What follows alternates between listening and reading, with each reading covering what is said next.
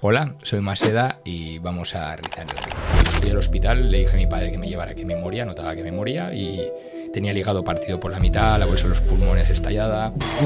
Y luego, como ya veo que te mola el rollo, te puedo decir más. Luego me hice detective privado. He llegado a tener 12 negocios, uno de ellos con 150 empleados. Sí. Muchos artistas se quejan de que no venden cuadros. ¿vale? Está claro que si no venden cuadros es porque son una mierda los cuadros. Si tú solamente te quieres mantener del arte, te vas a prostituir rápidamente. Tienen que comer y tu mujer no va a aguantar que vayas de estrella. Yo he pintado al jefazo de Emiratos Árabes, el tío más importante de Emiratos Árabes, y le he entregado el cuadro en persona en el Palacio de Liria. Tú podías dormir en hoteles de lujo todas las noches, pero eh, te ibas a dormir a, a la calle. El arte, tío, es la capacidad de, de emocionar, ¿sabes? A otras personas. ¿Qué crees que es lo que hace falta eh, para que alguien tenga brillo en los ojos? Eh, desde luego estar feliz y, y vivir, sobre todo vivir. Yo siempre digo que hay gente que muere a los 20 años y lo entierran a los 90, ¿sabes? Y hay gente que le falta ese brillo porque la vida es- se refleja en los ojos siempre. Mm, tú- claro, yo escuché a un filósofo que decía, no seas una de esas personas eh, cuyo, cuyo cuerpo car- carga un alma muerta. Entonces me imagino que tú como artista, sobre todo tú que pinta, tú dices, tú no dices, eh, tú dices, no pinto retratos, pinto almas. Entonces, claro, debes fijarte, a ver, eh, ¿veo en sus ojos algún alma o, veo que hay, algo muerto? Eh, realmente, los ojos son como. Es verdad que los ojos son el espejo del alma, pero a niveles increíbles. O sea, tú tienes que ver cuando alguien está que se está enamorando, ¿sabes? Un amigo que te cuenta que acaba de conocer una tía y tú le ves los ojos, tío, y lo ves que está que chisporrotea, ¿sabes? Eh, del mismo modo cuando una persona está triste, jodida, más que triste no porque triste simplemente ha llorado y a lo mejor tiene los ojos brillantes, ¿sabes? Pero cuando una persona está sin ganas de hacer nada, pierde, pierde el brillo y pierde el brillo de una manera eh, alucinante. Y no te hablo ya de un muerto. Un muerto tiene los ojos que parece que no, no refleja ni la luz. Parece un cristal opaco, ¿sabes? Es algo bestia. Bien, Eh, me imagino que estarás harto de que te pregunten lo típico. ¿Y a ti, Maseda, qué te inspira y demás? Quiero saber a ti qué es lo que te conmueve. Mira, a mí lo que más me conmueve es la superación de las personas. Y lo que más eh, y lo que más rabia me da en el mundo son las injusticias. A mí las injusticias, de hecho, hay una película que salga una injusticia, me puede doler el estómago para dos días. Pero te hablo literalmente de tener malestar, no poder dormir. Sé que es una película, pero soy una persona que me, me meto en el. O sea, yo cuando veo una peli, me meto dentro, pero como si fuera realmente una vida de verdad. De hecho, a veces tengo que pensar, parar y decir, escúchame, es una puta peli, ¿vale? Porque lo llevo muy mal. Yo esto que pasa, por ejemplo, la guerra, lo que ha pasado, el ataque que ha habido ahora mismo eh, de Hamas, eh, no he querido saber nada. Y cuando he oído cosas que han pasado de barbaridades, o sea, es un dolor como de decir, hostia, tío. O sea, mira que ya odio al ser humano, porque para mí el ser humano es el virus más terrorífico que tiene la Tierra y nos merecemos es extinguirnos para que todo vuelva otra vez a la normalidad. Pero me parece terrorífico. ¿De verdad crees eso? Que no hace falta extinguirnos? Odio, odio al ser humano. O sea, el ser humano como, como, como especie es basura directamente. Entonces, lo que pasa es que me gusta que dentro de esa basura hay gente que emerge como gente increíble, ¿sabes? Entonces me parece muy fuerte porque aún es más complicado. La gente somos envidiosos, somos, joder, te empieza a ir bien y tú lo ves a tu alrededor, ¿sabes? Ves la, la, la rabia de la gente, los haters. Te, yo mismo estoy escribiendo cosas, ponemos ahí vídeos en los que hablamos de cosas maravillosas de la pintura, de cómo eh, pasar a la historia de tal, y la gente te escribe unas cosas, tío, les notas. A mí me hacen muchísima gracia porque realmente lo tienen que pasar de mal, tío. O sea, le- que no sé qué coño tienen en la cabeza, ¿sabes? Pero, por ejemplo, si imagínate un vídeo sobre algo que subes tú, ¿vale? Y tienes, imagínate, 100 comentarios, 50 negativos, pero tienes 20.000 likes, por decirte algo. No estás poniendo el peso en lo negativo porque lo sabes que cognitivamente tiene mucho más peso aquello que es negativo, la crítica, que un halago. Si yo voy contigo por la calle y te paran 20 personas 19 lagos y una persona te dice, vaya mierda de pintura que haces, es decir, este tío, ¿por qué me ha dicho que hago una mierda? Hostia, de le pido el pintura?". teléfono. Al que, al que me ha dicho que es una puta mierda, le pido el teléfono. Y me voy a tomar una caña con él. Va, pero paso increíble. O sea, lo tengo claro. Pero, pero ¿en qué se basa ese, ese fundamento de decir que nos... Es que eso es muy... Lo he escuchado algunas veces y no me acaba. No, no puedo sentir y, y entender. Puedo sentir, pero no, no comprender. Y quiero comprenderte. ¿Por qué piensas eso? Porque pienso que, Que, que el, ser humano, es, sí, es basura. A las pruebas me remito, o sea, eh, tienes que ver la evolución del ser humano, todo lo que ha pasado, cómo nos aniquilamos, ninguna especie mata por, o sea, por nada a otro, a otro, eh, eh, a otro congénere, ¿sabes? O sea, nosotros somos terroríficamente asquerosos el ser humano. ¿Piensas que hay más... Yo lo noto en mí. O sea, yo intento evolucionar cada día. Intento no tener esa rabia, pero yo he sentido cuando eres niño, que no, estás, no, no aprendes bien a, a- a controlar esos sentimientos, dentro de nosotros hay un virus. Nace algo malo, ¿sabes? Nace el, el odiar y el, el quererlo de los demás. Y son sentimientos que, que no sé si los animales no tienen. El resto de, de especies, ¿Y no, ¿sabes? y no piensas que eso es una especie- ese, niño que tenemos dentro, lo que decía Nietzsche del niño, que no es nuestro, una versión adulta, que es como un niño que dice, rabito, yo también quiero eso que tú tienes. ¿No piensas eso? Y el problema que quiero eso que tú tienes está muy bien, ¿vale? Te puede ayudar incluso a superarte o a tal. Pero hablamos de cuando alguien se carga a otro para tener, roba a otro, sin importarle el miedo que esa persona pueda tener. La gente que entra en las casas a, levantar una casa. eh, esa persona no piensa en que sí, vale, quiere tu ordenador, quiere tus joyas, quiere algo para irse y, tomar su medicación, ¿entiendes? pero no se plantea jamás el, el daño que hace a esas personas que ya te sientes violado dentro de tu casa. Luego ya, eh, o sea, el que ha sufrido un robo en su casa entiende lo que te estoy diciendo, ¿sabes? Es como, no es, no es que te quiten cosas, es que ahí dentro es- había gente que tú no has invitado y se han metido en tu casa, ¿sabes? Todo esto lo trae que el, ser, o sea, el ser humano, créeme, es, ¿Crees que hay mal- más mal que bien en el mundo? Yo, yo Sí, quiero, quiero pensar que hay más amor Ay, que yo también me gustaría pensarlo, pero créeme, eh, la experiencia me dice que no. La experiencia me dice que, que, joder. Otra cosa, mira, simplemente tenemos que ver una cosa. Tú ves las noticias, ¿por qué no hacemos? Yo haría un canal de noticias de solo cosas buenas que pasan en el mundo. Tú ves las noticias y dices, me voy de este país, pero ¿a cuál? ¿A otro? Tampoco. Suicidios, un tío que dispara a la gente en el colegio, otro que ha matado a los niños, el otro que ha hecho no sé qué, eh, un ataque de perros, eh, otro que han entrado en una casa de desahucios. Coño, cuéntame. Yo haría un canal que fuera solo positivo. Nadie lo vería. Pues puede ser. ¿Por qué? Porque eso no compra, eso no vende. Porque somos unos putos cabrones. ¿Sabes? Eso es lo que hay. Es así. Ya, nadie lo vende. Bien. Escúchame, no lo había pensado. Nadie lo vería. Yo lo haría tan guay ahí pensando, vais a flipar. Nadie Y, lo vería. ¿Sabes quién? Que, que no- no ponía propaganda a nadie. Me, me moriría de asco. No, no, no. Me estamos hablando antes de que tú ves o desde niño siempre has tenido una mirada o siempre has visto cosas que la gente decía, "Este, ¿qué está pensando? ¿Qué crees que es lo que ves tú que para ti es más que obvio que el resto no percibe? Bueno, pues creo que veo en los rasgos los estigmas que deja la vida, ¿sabes? La- la- la- cualquier cosa que nos pasa en la vida, lo malo y lo bueno, sobre todo lo malo, nos estigmatiza, ¿no?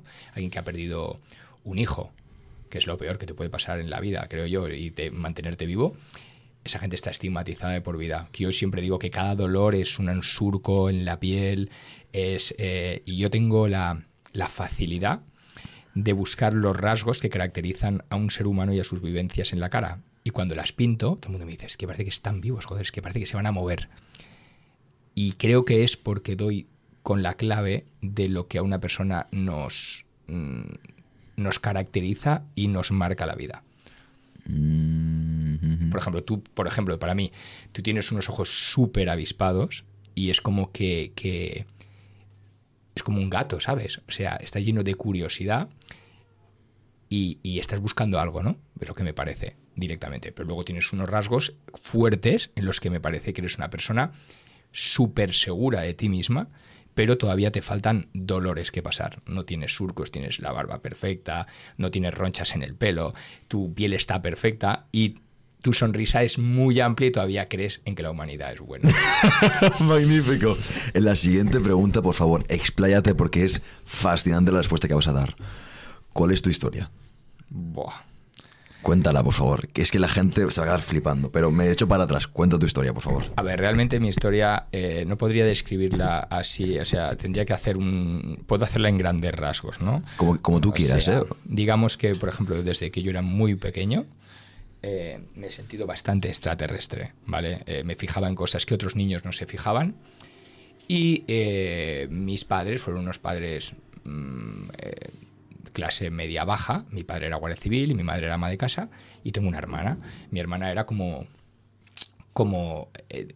como la mejor, ¿no? Quizá cuando tienes hijos te das cuenta que a veces no te cortarías ningún dedo de una mano, pero hay uno que es como el primer hijo, creo que es, es muy es como no el preferido, porque pero sí que tienes como un poco de tiras más hacia él, ¿no? Entonces yo notaba desde muy niño que tiraban un poco mis padres más hacia mi, mi hermana. Eso hizo que a lo mejor me quería impresionarles, ¿no? Entonces empecé a impresionarles en los que mi padre, cosas que le gustaban. ¿Qué le gustaba a mi padre? El dibujo y la pintura. Pues yo tiraba por ahí. Quizá me, me, enseñó, mira, antes hablábamos de Bukowski. Eh, Bukowski dice que su padre, no es, no es mi caso, pero su padre dice que con las palizas que le pegaba, le daba las gracias porque le- él le enseñó a escribir. Entonces, digamos que la vida a veces, tus padres sin darse cuenta, ellos te llevan a una deriva que hace que vayas a ser, te potencian cosas. Entonces, creo que en mi caso fue porque le llamó la atención de mi padre, me puse a, a, a- a dibujar, ¿no? A partir de ahí, luego tuve una adolescencia, luego quise impresionar a mi padre otra vez y me, eh, hice, me fui a un colegio militar, o sea, aprobé una oposición, me fui a un colegio militar de guardias civiles y salí de ese colegio. A los ocho años empecé a volverme un poco para allá, me dejé rastas, me llené de pendientes y tenía peor pinta que la gente que deteníamos. Y entonces decidí salir de aquí, ¿no? Entonces, en ese periodo de tiempo yo siempre entre medio pintaba, dibujaba, pero no se lo decía a nadie. En esta Ah, ¿y época... ¿Por qué no? ¿Por qué no? No, porque digamos que desde pequeño eh, quería mantener una, una, una imagen de tipo duro, ¿sabes? Y me parecía, más en los 80, eh, todo esto no tenía nada que ver con un tipo duro. Era, nosotros veíamos las películas de Kung Fu, ¿sabes? Nosotros estábamos muy flipados. Eso era lo que molaba, ¿sabes? Las peleas, los warriors que se pegaban, llevaban eh, chaquetas de cuero, llevaban pinchos aquí en los codos, eran como, ¿sabes? Es lo que queríamos, ¿no? Claro. no, yo di- dibujitos, me flipada". no. Te estabas jugando si hacías eso. Y bueno, pasé una época así un poquito de entre saltos y tal, y bueno, de niño estuve a punto de morir dos veces, de adolescente ¿Cómo, cómo? también. No lo pases así. Como si no hubiera pasado. Exacto. A ver, cuando era muy pequeño eh, fui a pasar una, una charca, ¿no? Una charca de cuando tenías tres años. Una charca en la que había como el- la típica acequia que hay que es verde, ¿no? Por encima parece césped. Yo creí que era césped y fui a pasar y me hundí. Y no me vio nadie. Y me quedé hundido en el agua. Lo que siempre digo y me parece muy raro es que recuerdo no tener sensación de ahogo y ver estrellas en el suelo. Estrellas como si hiciéramos montoncitos de arena así en la playa con estrellas, pues todo el fondo eran estrellas y eso es lo que recuerdo. Y de repente un hombre pasó, vio pelo, hizo así, me levantó de la cabeza y me sacó. Y la gente, me acuerdo que venían a verme y, yo flipaba como que era como un héroe, ¿no? Todo el mundo venía, claro, la gente, ¿cómo está el niño? Claro, pero yo pensaba, yo no, no había sentido esa sensación de lo que estaba pasando. Mi madre me tiró una toalla y todos venían a, a flipar un poco, ¿no? De que, de, de que estuviera vivo, ¿sabes? Pero yo, bueno, ni, ni me reanimaron ni nada. Luego a los seis años tuve una infección muy grande en ese mismo pueblo, que parece que estaba destinado a caer en ese pueblo, ¿sabes? Y eh, comiendo algo con el agua del pueblo y tuve una, una gastroenteritis brutal. Claro, yo era un niño, pesaría 25 kilos. Y empecé a perder agua líquido sin parar. Llegué a 42 de fiebre, deliraba. Bueno, iba, me iba, ya, ¿sabes? Estaba totalmente... Pero vino un médico de, de tal, me, inyectó un suero en la tripa, un pedazo de botella así, de eso lo recuerdo, que como, ¿sabes? Y a partir de ahí empecé a mejorar y salí de esa. Y a los 23 años me pegué una hostia haciendo kitesurf con una cometa, subí 15 o 20 metros de altura y caí en picado y caí en la arena como Goku. Y me, eh, bueno, me dieron, eh, me llevaron al hospital, me dieron el alta, pero se dieron al día siguiente, noté que estaba muy malo y muy amarillo como Homer. Igual, fui al hospital, le dije a mi padre que me llevara que me moría, notaba que me moría y tenía el hígado partido por la mitad, la bolsa de los pulmones estallada. Y bueno, eso hizo que eh, fue lo mejor casi que me ha pasado en la vida. Eso que pasó. Estuve 12 días en la UCI, eh, rodeado de gente que moría. Yo era el único que estaba despierto. Por cierto, en esa época probé la, la morfina por vena. A flipar. Entiendo a los, a los pobres yonkis. O sea, eso es la, la leche, ¿sabes? Y nada, salí luego, estuve un mes en la fe. Y salí con, con otra visión de la vida desde que pasó eso. Era la tercera ya, entonces ahora tengo mucho cuidado con no jugar más con la parca porque eh, es como comprenderás, no estoy para más bromas, ¿sabes? Eh, mira que yo siempre pienso que a la vida, o sea, a la muerte hay que devolver, darle un trapo, ¿sabes? Hay que decirle, toma, ahí tienes, esto es lo que queda de mí, que llévatelo. pero eh, tengo que ir con cuidado. La muerte no es horrible, debemos sonreírle de vuelta, pero tú dices, yepa, ya. Hay que tener cuidado, ¿sabes? Hay que tener mucho cuidado. cómo cambia tu parecer cuando estás a punto de morirte? Sobre todo la última vez, eres bastante más consciente. Sí, las otras no, no lo era. En esa, pues mira, eh, tío, es heavy, ¿sabes? Porque yo eh, siempre que tengo como así una época de ansiedad y tal, noto que me falta el aire, ¿no? Noto que, ay, no puedo respirar, ay, no puedo, hostia, no es que no puedes respirar, es una cosa natural de la ansiedad, ¿no? Es una persona, no soy una persona que suele tener ansiedad y nada, pero hay épocas de mi vida que la he tenido por diferentes mm. circunstancias, ¿no? entonces, cuando me pegué la hostia esta, ahí sí que me hice daño. Y ahí sí que me reventé la pleura, la bolsa de los pulmones, la estallé del golpe. Entonces, claro, me metieron en, en la UCI allí y, cuando me hicieron todo esto me hicieron mil putadas porque, claro, me tenían que poner un catéter por el cuello, una, mil cosas que son terroríficas de, horror. Mm. Y encima no se fueron con chiquitas y me dijeron que estaba muy mal y que... sí, o sea, a mí se me partió el hígado y se me quedó solo con una vena enganchada. Solo que el hígado se vuelve a regenerar entero. Es un órgano increíble, ¿sabes?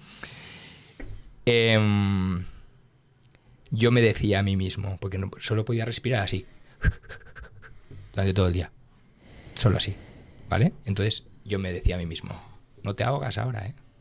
Ahora no te ahogas, ¿eh? Mira cómo coges aire, ¿sabes? Y entonces, o sea, me puteaba a mí mismo de decir, quieres sobrevivir ahora, ¿eh? Ya no te, porque antes me daba esas tonterías de, ay, me falta el aire, ay, no sé qué, ay, no puedo respirar. Se me fue toda la mierda esa, se me fue. O sea, se me fue, pero radicalmente. Eh, y luego al salir, solo, solo me imaginaba, cuando estaba en el hospital, tío, solo me imaginaba paseando por el centro de Castellón, que es donde yo vivía, por las tiendas. Cosas que no le ninguna importancia antes. Y solo quería, y a partir de ahí, tío, yo es que eh, pienso que es así un regalo. Luego he tenido dos hijos, eh, mi mujer, y todo esto no hubiese pasado, ¿sabes? Entonces pienso que todo eso ha sido de regalo pero yo estuve viendo o escuchaba a un psicólogo que explicaba que decimos, vale, madre mía, después de ese momento todo va a cambiar. Voy a sentirme agradecido todos los días, de, cada hora, pero que dice con el tiempo esa sensación se desvanece. Sabía que lo ibas a decir eso. En tu caso se, desvanece. Pero sabes una cosa, yo siempre, y a mi mujer siempre le insisto, que recuerde cuando no teníamos nada. Siempre, pero te lo hablo de muchas veces. Yo me recuerdo muchas veces ese momento y cuando lo empiezo a pasar por alto, me lo, vuelvo. Mi mujer a veces me dice, joder, es que lo cuentas a la gente porque, porque es que lo necesito recordar. Mira, si no recordamos de dónde venimos y lo que nos ha pasado, es, es, una, es, peligroso, mm, mm. porque te puede volver a pasar, ¿no? Entonces, mm, yo me siento muy, muy, muy privilegiado. Desde entonces, sé que tenía como una misión, tenía salida ahí pensando que tenía una misión que hacer de verdad. O sea, es algo como. No te hablo de que me apareció una luz y me dijo, bueno, a partir de ahora vas a ser el puto Mesías. No, ¿sabes? O sea, te hablo de que yo noté, tío, que es que no era normal que me hubiera salvado tres veces. Quise pensar que no era normal. Entonces no pensé, guau, te vas a hacer un pintor de éxito, vas a ser el nuevo Picasso. No. Pero dentro de mí sabía que me esperaba algo importante. O sea, sales, de la, sales de la mili en el entretanto, antes del accidente, ¿qué pasa? ¿Qué Entre tanto pasa que estoy trabajando ocho años en la Guardia Civil. Vale, vale, sales de la mini Guardia Civil ocho años. Luego dejo la Guardia Civil y al poco tiempo de dejar la Guardia Civil me, tengo una, novia, ¿no? Que tenía entonces. ¿Por qué, dejo con ¿por qué dejas la Guardia Civil? Porque no, no casaba yo en un régimen militar. Mira que me encantaba, ¿no? ¿Sabes? Pero en la Guardia Civil pasa muchas veces los guardias civiles, eh, guardias civiles que son la leche de, buena gente y de currantes a niveles increíbles. Gente que lo dan todo, de verdad, como dicen todo por la patria, ¿sabes? Es verdad. Pero hay muchos mandos de la Guardia Civil que en esa época, sobre todo ahora no, están mucho más preparados. a salir un teniente de la academia que está cuadrado, que es un tío íntegro, que es un tío que quiere trabajar. Antes la Guardia Civil eh, era muy diferente, ¿no? Entonces a lo mejor tenías un jefe que era un borracho o que era un tío que eh, no valía para nada. Y ese es el que te daba órdenes. ¿Sabes? Y entonces yo lo llevaba muy mal. Yo no puedo recibir órdenes de alguien que sabe menos que yo o de alguien que es un inútil. Y entonces se lo decía. Y claro, en el mundo militar tú no le puedes decir a un subteniente o a un brigada que es un inútil. Bueno, sí puedes, pues yo lo hacía, pero te trae problemas, te trae muchos problemas. Y entonces, una época en la que empecé a pensar que no, entonces me volví como si yo siempre en mi boca, en mi vida pasa que de repente me vuelvo loco, ¿no? Entonces digo, vale, hasta aquí, peta todo. Entonces dije, sí, muy bien. Rastas, eh, pendientes, fumar hierba, vamos, a liarla, claro que sí, vamos a liarla. O sea, yo no había ni, o sea, todo lo contrario a lo que era mi vida para ponerme, me hice, luego me hice hippie, me tiré al monte, aprendí a hacer malabares, me fui con una panda de hippies y, o sea... espera, sé que ha pasado muy rápido este capítulo, pero... Es que, es que ah, haces unas cosas que de repente dices, bueno, sí, y recuerdo que conocí a Obama, el vicepresidente, y volví a Castellón. Sí, yo lo, lo, noto como muy normal, ¿no? O sea, es que mi vida es como muy, caos, ¿sabes? Y entonces... Y yo, espera, espera, espera un momento. A ver, eh, Guardia Civil, me imagino que no te sentías muy realizado por lo que has dicho. no, no. Es el era el trabajo de mi vida. ¿En serio? Buah. No lo puedes creer. Era el trabajo de mi vida. Guardia civil? Sí. Vale. Eh, yo deseaba eh, ayudar a las personas, ir contra los malos. En ese momento me hubieses dado, o sea, yo hubiera parado a un tío con un coche y el tío, un narcotraficante, lo hubiera parado y me hubiese abierto un maletín, decir, ven el maletero, me has pillado con 3 kilos de coca. Abre el maletero y tiene 200 millones de pesetas y me dice que los coja y lo suelto y no lo suelto. Me lo preguntas ahora y con 200 pavos se puede ir a su casa, ¿sabes? O sea, mm. ahora me da exactamente igual lo que la gente haga, pero yo me creía de verdad. Un héroe. La ley. ¿Sabes? Y creía realmente en esto fielmente. Y la gente que me conoce, que muchos guardias civiles hoy en día tengo el trato con todos los que estaban conmigo en la academia, son gente cojonuda, saben de lo que hablo. O era el tío más íntegro que había en la... ¿Y qué ha pasado para que cambies? Sigo siendo íntegro en mis principios, pero pues que me desengañé. ¿Sabes? Me di cuenta de que las leyes no apoyan a los guardias civiles, que un guardia civil no puede ir con miedo trabajando, que los mandos no te apoyan, que en cuanto aprieta eh, eh, los periódicos, ha pasado que te abandonan rápidamente, te fulminan y te cortan la cabeza. Yo dije, vamos a ver, o sea, ¿estamos locos o qué? O sea, entonces yo al sentirme desprotegido y sentir que no eh, pensaba en un mundo idílico de, de, la protección de la gente, dejó de formar parte de mi vida.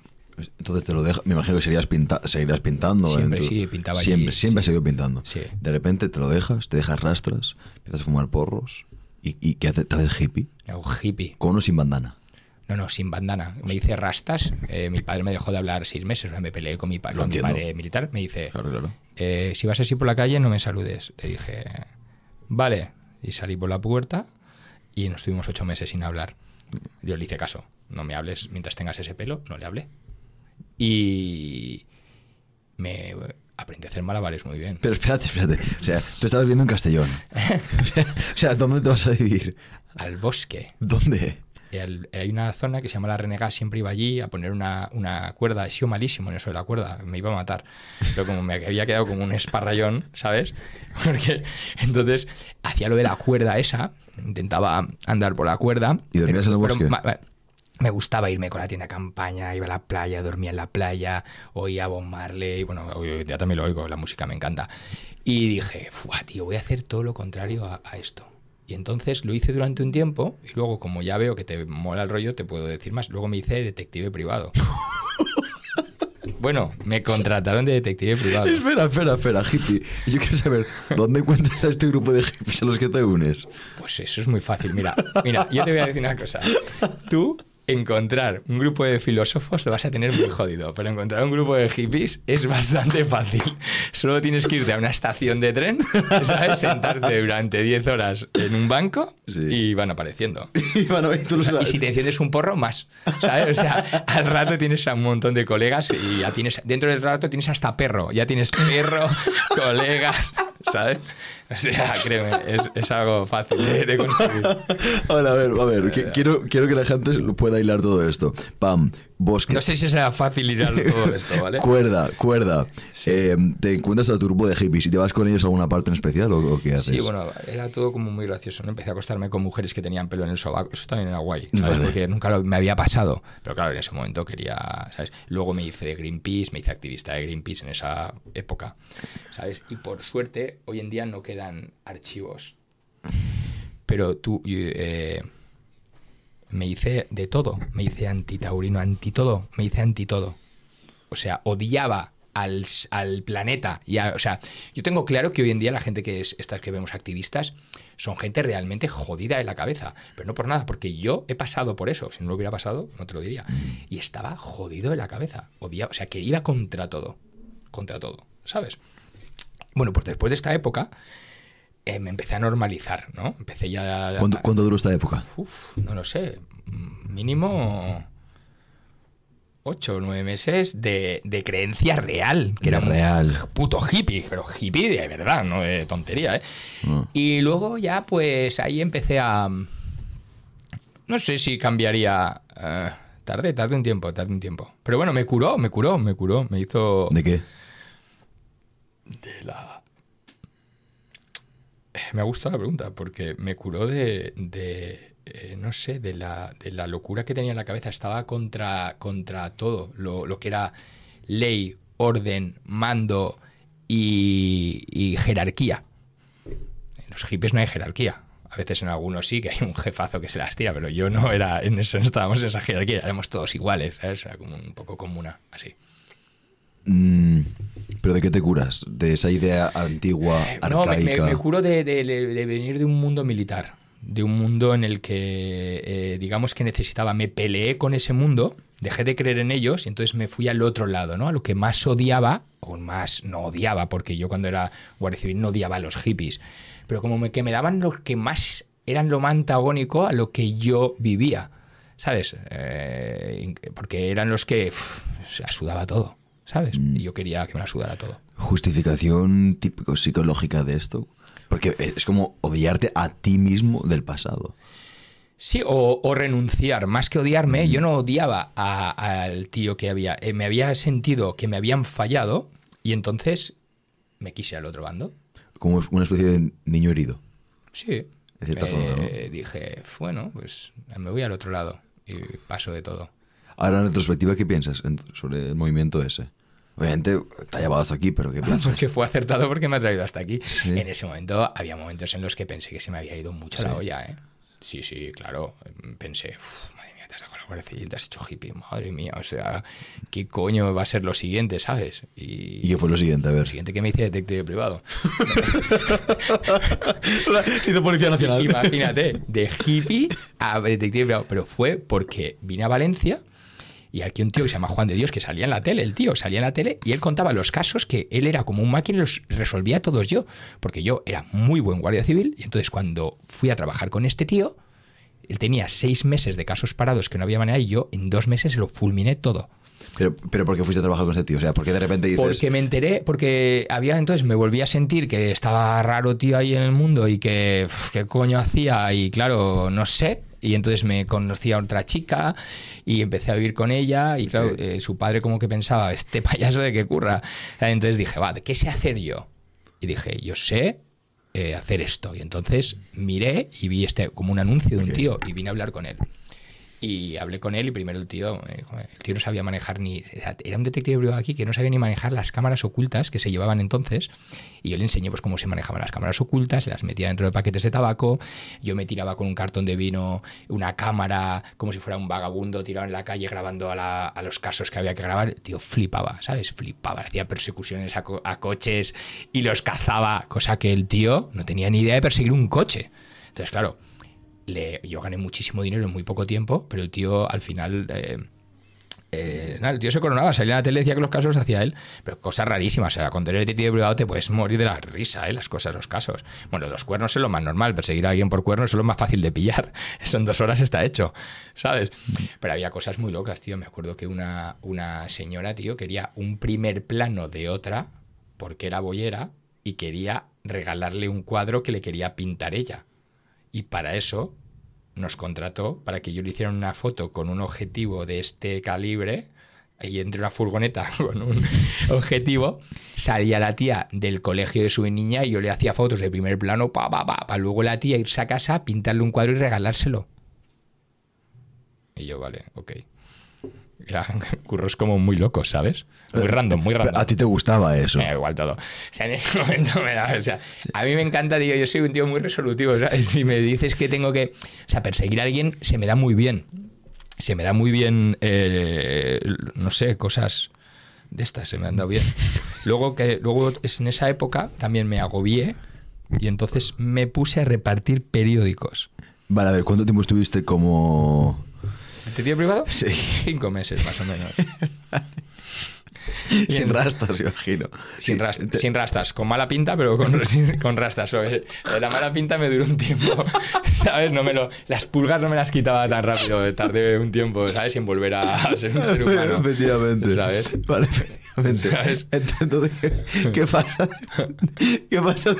Pues después pasa, tío, que, que de repente dije, "Uf, tío, ¿cómo tiene que ser? O sea, pensé otra vez en buscar un trabajo decrépito, ¿no? O sea, pensaba en algo que no quería ser abogado del Estado, ¿no? Por ejemplo. Al pensé- Bukowski, a ver qué. Muy bien, dije, que puede ser algo, tío, que me haga sentir libre y que sea como decadente, ¿no? Entonces, porque no sé por qué quería volver a eso. Y entonces me, hice ¿eh? repartidor de periódicos. Vale. Fui a un tío y le dije, ¿me das trabajo? Me compré una furgoneta muy grande que era horrorosa. O sea, cualquier gitano te la hubiera tirado a la cara. O sea, no se monta en ella.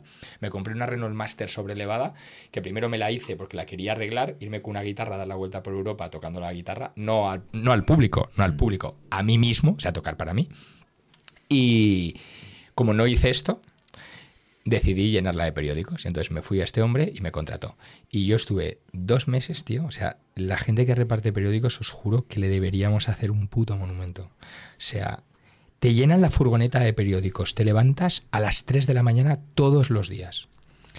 Repartes periódicos hasta las 11 de la mañana. Cuidado esto, ¿eh? No, duer o sea, no descansas, trabajas de lunes a lunes. Solo se libra el día 1 de enero, que es el único día que no hay periódicos. Vas caseta por caseta dejando los periódicos. O sea, todos los días levantarte a las 3 de la mañana y acostarte a las 11 es la peor vida de mierda que puedes tener, ¿vale? Cobras 2.000 pavos que te dan, que con eso tienes para poner la gasolina, es tu furgoneta y tal. Y entonces, no, estuve 15 días aprendiendo el curro solo para saber la ruta. Entonces no había los móviles de ahora que te apuntan la ruta y te llevan cojonudo. Iba con un tom-tom de estos, que era un GPS, se llama un tom-tom. Sí, sí, sí, me apuntaba ahí, porque era bastante listo, y me apuntaba las, las, las banderitas donde era. Pero un caos. Total, que de repente, una de las mm, días que estaba repartiendo periódicos, cayó un aguacero, tío, que o sea, iba por Peñíscola repartiendo periódicos. Iba con un taco de periódicos que era así de grande, ¿sabes? Así. Cayendo, salgo de la furgoneta en pantalón corto y bajaba una riada de agua que me llegaba por casi la rodilla. Me, para, me paré así y hice. Solté los periódicos, me fui a la furgoneta, le empecé a dar patadas a todos los periódicos, los tiré todos por la riada, me fui al sitio donde estaba el tío y le dije, no me pagues, no quiero trabajar más. Y me fui a mi casa. ¿Cuánto tiempo duraste en esto? Dos meses. Se va a cortar. Voy acortando los tiempos. Luego, luego, luego fui eh, piragüista tres minutos. No, no. O sea, muy, muy fuerte. Vale. O sea, Dijiste, ¿qué coño estoy haciendo con mi vida? Eh, escucha, era como, ¿qué hago aquí, tío? O sea, fue como despertar en, en clic. Eh, La, fue la riada, fue la riada, me bautizó. O sea, bajó y me vi en esa situación, pensé, Marco, eras, eso pasó por mi cabeza, eras guardia civil. Luego eras esto, tal, cual, y ahora estás repartiendo periódicos bajo una riada. Y, y lo tiré todo a, a la mierda y me largué a mi casa. Y que, que- vale, vale, dijiste, sé lo, sé lo que no quiero. Siguiente paso, ¿cuál es? Voy a empezar a montar negocios. Me voy a hacer empresario. Vale, a ver. Podía haber elegido ser hombre bala trapecista o hombre orquesta, pero en ese momento, por suerte, dije, voy a empezar a, y monté, do- he llegado a tener 12 negocios, uno de ellos con 150 empleados. Primer negocio, ¿de qué es? Uf, eh, empecé a montar negocios que tenían que ver con, eh, dije, voy a hacerme tatuador, voy a tatuar, voy a aprender a tatuar. La- eso fue el primer negocio. Sí, me empecé a decir que quería tatuar, ¿sabes? Y en esa época también eh, los tatuadores no eran muy buenos, no era, o sea, no era como ahora que los, te la flipa los tatuadores que ¿Qué, hay. qué época era esta? Uf, esto hace tiempo, ¿eh? Sí. no sabría decirte, pero hace mm, 15 años, 20 años igual. Y empecé a tatuar, no, empecé a tatuar, empecé a, a- a masacrar a la gente, ¿sabes? Y poco a poco llegué a tener dos estudios, ¿sabes? Que regentaba mi mujer y que eh, yo tenía allí a los trabajadores. Y iba muy bien. Llegué a tener un estudio que se llamaba, eh, lo llevo tatuado en el cuello, Barrio Santo. ¿sabes? para que no se me olvide. Y, y nada, estuve muy bien. O sea, realmente fue uno de los negocios. Luego a partir de ahí tuve, hice una peluquería, que también se llamaba Barrio Santo con un socio. eh, y eh, tuve, ¿Cerraste, cerraste el uh, estudio no, de tatuaje? todavía no, todavía no. Mientras tuve un festival de música que se llamaba BEF, muy guay, lo hacíamos en el recinto del FIP. Después inventé un producto farmacéutico que hace poco me denunció Bayer y, eh, y ya lo solucioné. Espera, espera, espera, espera, espera, espera. ¿Cómo inventas esto? ¿Cómo inventas esto de aquí? No sé, un día de de lucidez inventé una cosa que faltaba en el mundo del tatu y, y en el mundo del, del tatu y del piercing inventé un producto que lo hice con código nacional, en Bademecum, o sea, sal- sale en el Bademecum y se, vende, se podía vender en farmacias. Es un negocio que era millonario. Pero lo tenía ahí entre medio de muchas más cosas, ¿sabes? El festival de música, un restaurante en Mallorca, una empresa de limpieza, ¿qué más? Mil cosas más. Es que hice muchas cosas. Llegué a tener eh, abierto a la vez como cinco o seis negocios. Pero eso no, eso no es para nada óptimo. para nada. O sea, O sea, eh, es un foco que se enfoque en una cosa y ya está. eso era, que efectivamente, o sea, era como un puto caos. Como, era caótico todo. ¿Qué- Pero, ¿Cómo te organizabas todo esto? Pues No mal, organizaba mal, porque eh, luego ya sí que empecé a quitar cosas y mira, durante todo esto pintaba, ¿eh? Y iba a clases y estudiaba pintura y seguía haciendo, o sea, no te creas, era un jodido caos esto, ¿eh? Y, y nada, pues fui organizando, fui haciendo y fui, eh, al final ya conseguí vender una parte de mi negocio y luego compré ¿Qué negocio? ¿Qué- eh, qué- qué- eh, compré de varios negocios que tenía, o sea, iba par- vendiendo partes y cogí un socio muy guay, un chavalito con el que trabajé, un amigo Rafa, desde de que éramos desde los adolescentes, y él pues me metió a su empresa de... me metió a trabajar en su empresa de, de- limpieza. Y yo hice que esa empresa creciera muchísimo, ¿sabes? Se hizo bastante importante.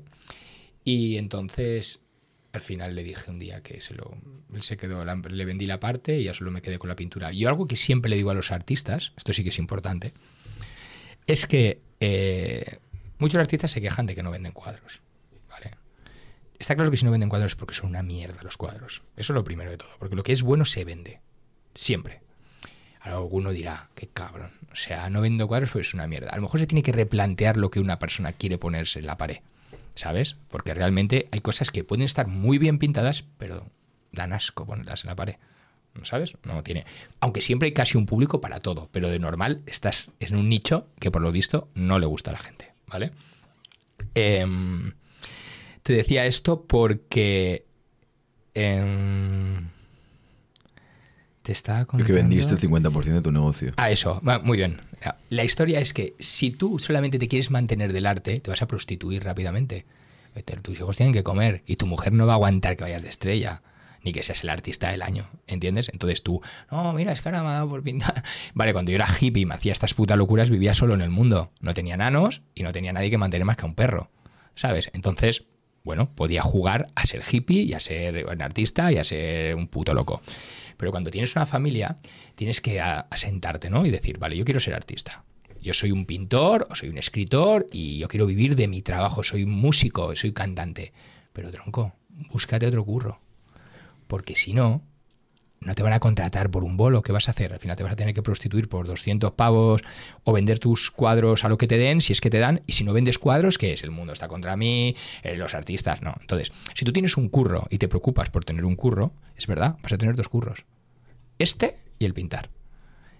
Y yo empecé a vender cuadros a 300 euros, 400, 500, nada. Era un extra increíble.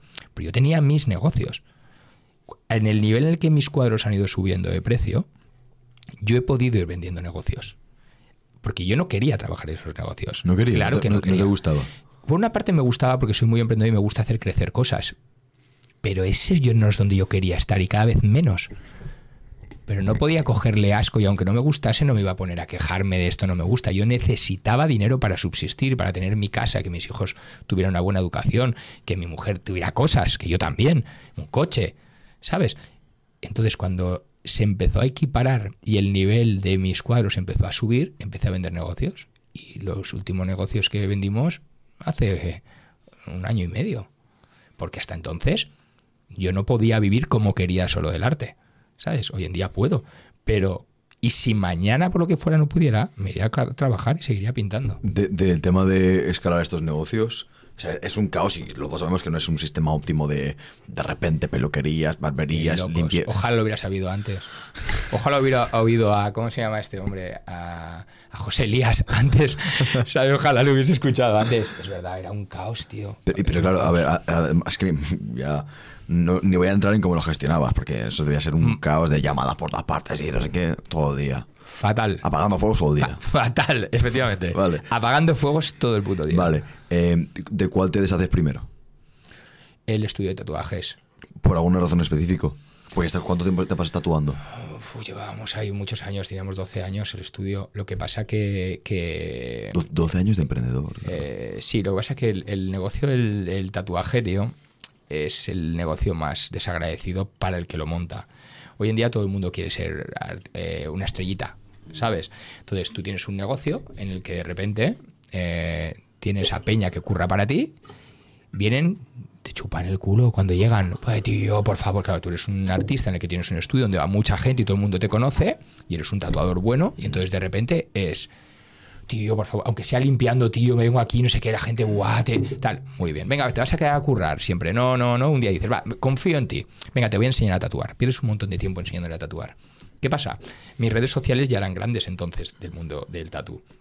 Llega un tatuador, que para él eres la hostia, y cuando lleva tatuando, le enseñas a tatuar y empieza a tatuar mejor.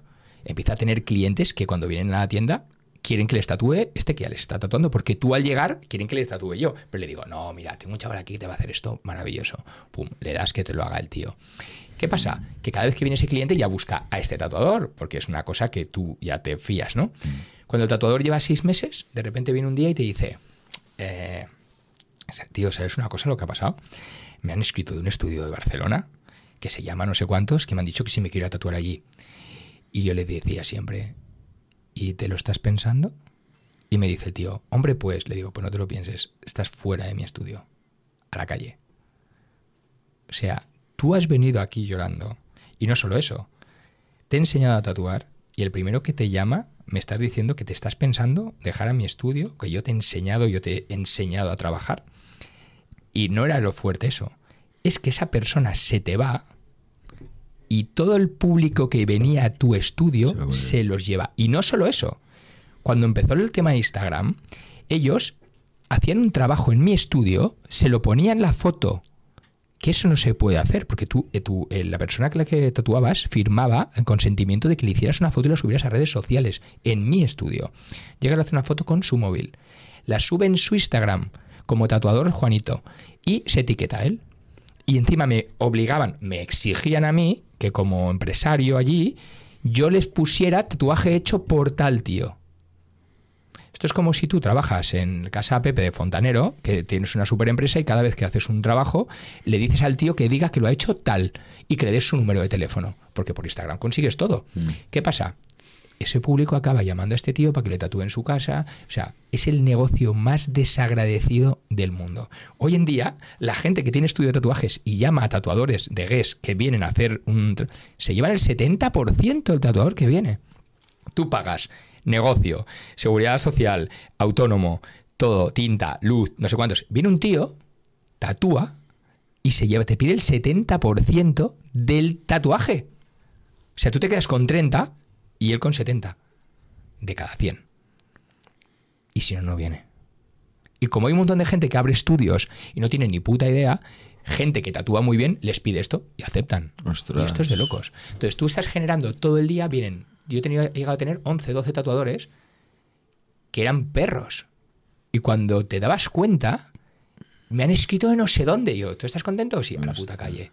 Yo, claro, yo no- o sea, ni, ni dudaba. Entonces, yo para tener esto, te digo que las injusticias las odio y esto era como muy Claro. injusto, tío. Vale, entonces dices, vale, 12 años. Era por mi tú- salud, era por mi salud. Y te tomado por culo. Te ponen un- algo delante y tú, sí, llévatelo. Eh, Claro. Vale. eh, ¿Qué más había ahí? Eh, ¿Lavandería habías dicho? Uf, había muchas más cosas. o sea, tú empiezas a quitarte empresas. Sí, sí. Llegados a tres años de, hostia, no puedo estar con 12 empresas. O sea, esto no es No, escalable. no, nunca llegué a tener 12, pero por ejemplo, eh, por ejemplo, un restaurante en Mallorca. Digamos un restaurante en Mallorca de la de golpe, ¿no? Encima vino el COVID. O sea, tú, no sabías, tú no sabías decir que no a oportunidades de negocio. Yo era como. oh, no. Y no, y no te montan tu podcast porque no, no estaba de moda. Si no te hubieras montado Eh, también. Claro, claro, no hubiera. Yo qué sé, tío. O sea, eh, había momentos en los que me veía con la capacidad de, de hacer funcionar todo. Claro. ¿Sabes? Claro, todavía llegado hasta aquí, después de todos estos golpes, piensas, joder, soy inmortal. Tu, tu soy mujer, inmortal. tu mujer, ¿qué te decía? Mi mujer flipaba. Mi mujer decía, sobre todo era esta frase, para ya, por favor, para ya. y yo le decía, aquí está, el- aquí está la clave de todo, ¿sabes? Tío. Puto loco, tío. O sea, no era, no era consciente de la que liaba. Vale, vale. Y, y pasas 12 años, escalas tus negocios, no sabes cómo, o sí que sabes cómo escalas tus negocios. No, no, hubo cosas bien, o sea, y yo, pero cuando más feliz era era cuando los iba desapareciendo. Sí, verdad. Luego era un tema, ¿sabes lo que pasa? Que luego de- del tema fiscal yo tampoco me enteraba mucho, ¿sabes? Y entonces llegó la época en la que Hacienda tiró a todo el mundo a buscarle hasta la última hasta el último pelo. Y yo no tenía un pelo, tenía una, una peluca, ¿sabes? Entonces, claro, porque era todo. Yo no sabía, a lo mejor tenía un gestor que ni siquiera había hecho los números de tal. Yo no tenía ni puta idea de lo que era un libro mayor de cuentas, no sabía nada. O sea, yo era un tío, yo era un currante. Un tío que me das un martillo y me decías que tire una montaña y la tiraba. Pero yo el resto me importaba una mierda. Y claro, de repente había cosas que no había nada hecho. Pero nada a niveles. Luego empezó ya, pues ahora hay que tener control de la huella de la hora que entra la gente y la hora que se va. Y si no, una denuncia de 6.000 euros. Y no sé qué. O sea, imagínate. Yo vengo de los, como tú, de los vikingos. O sea, yo vengo de, de atacar y todos, ¡ah!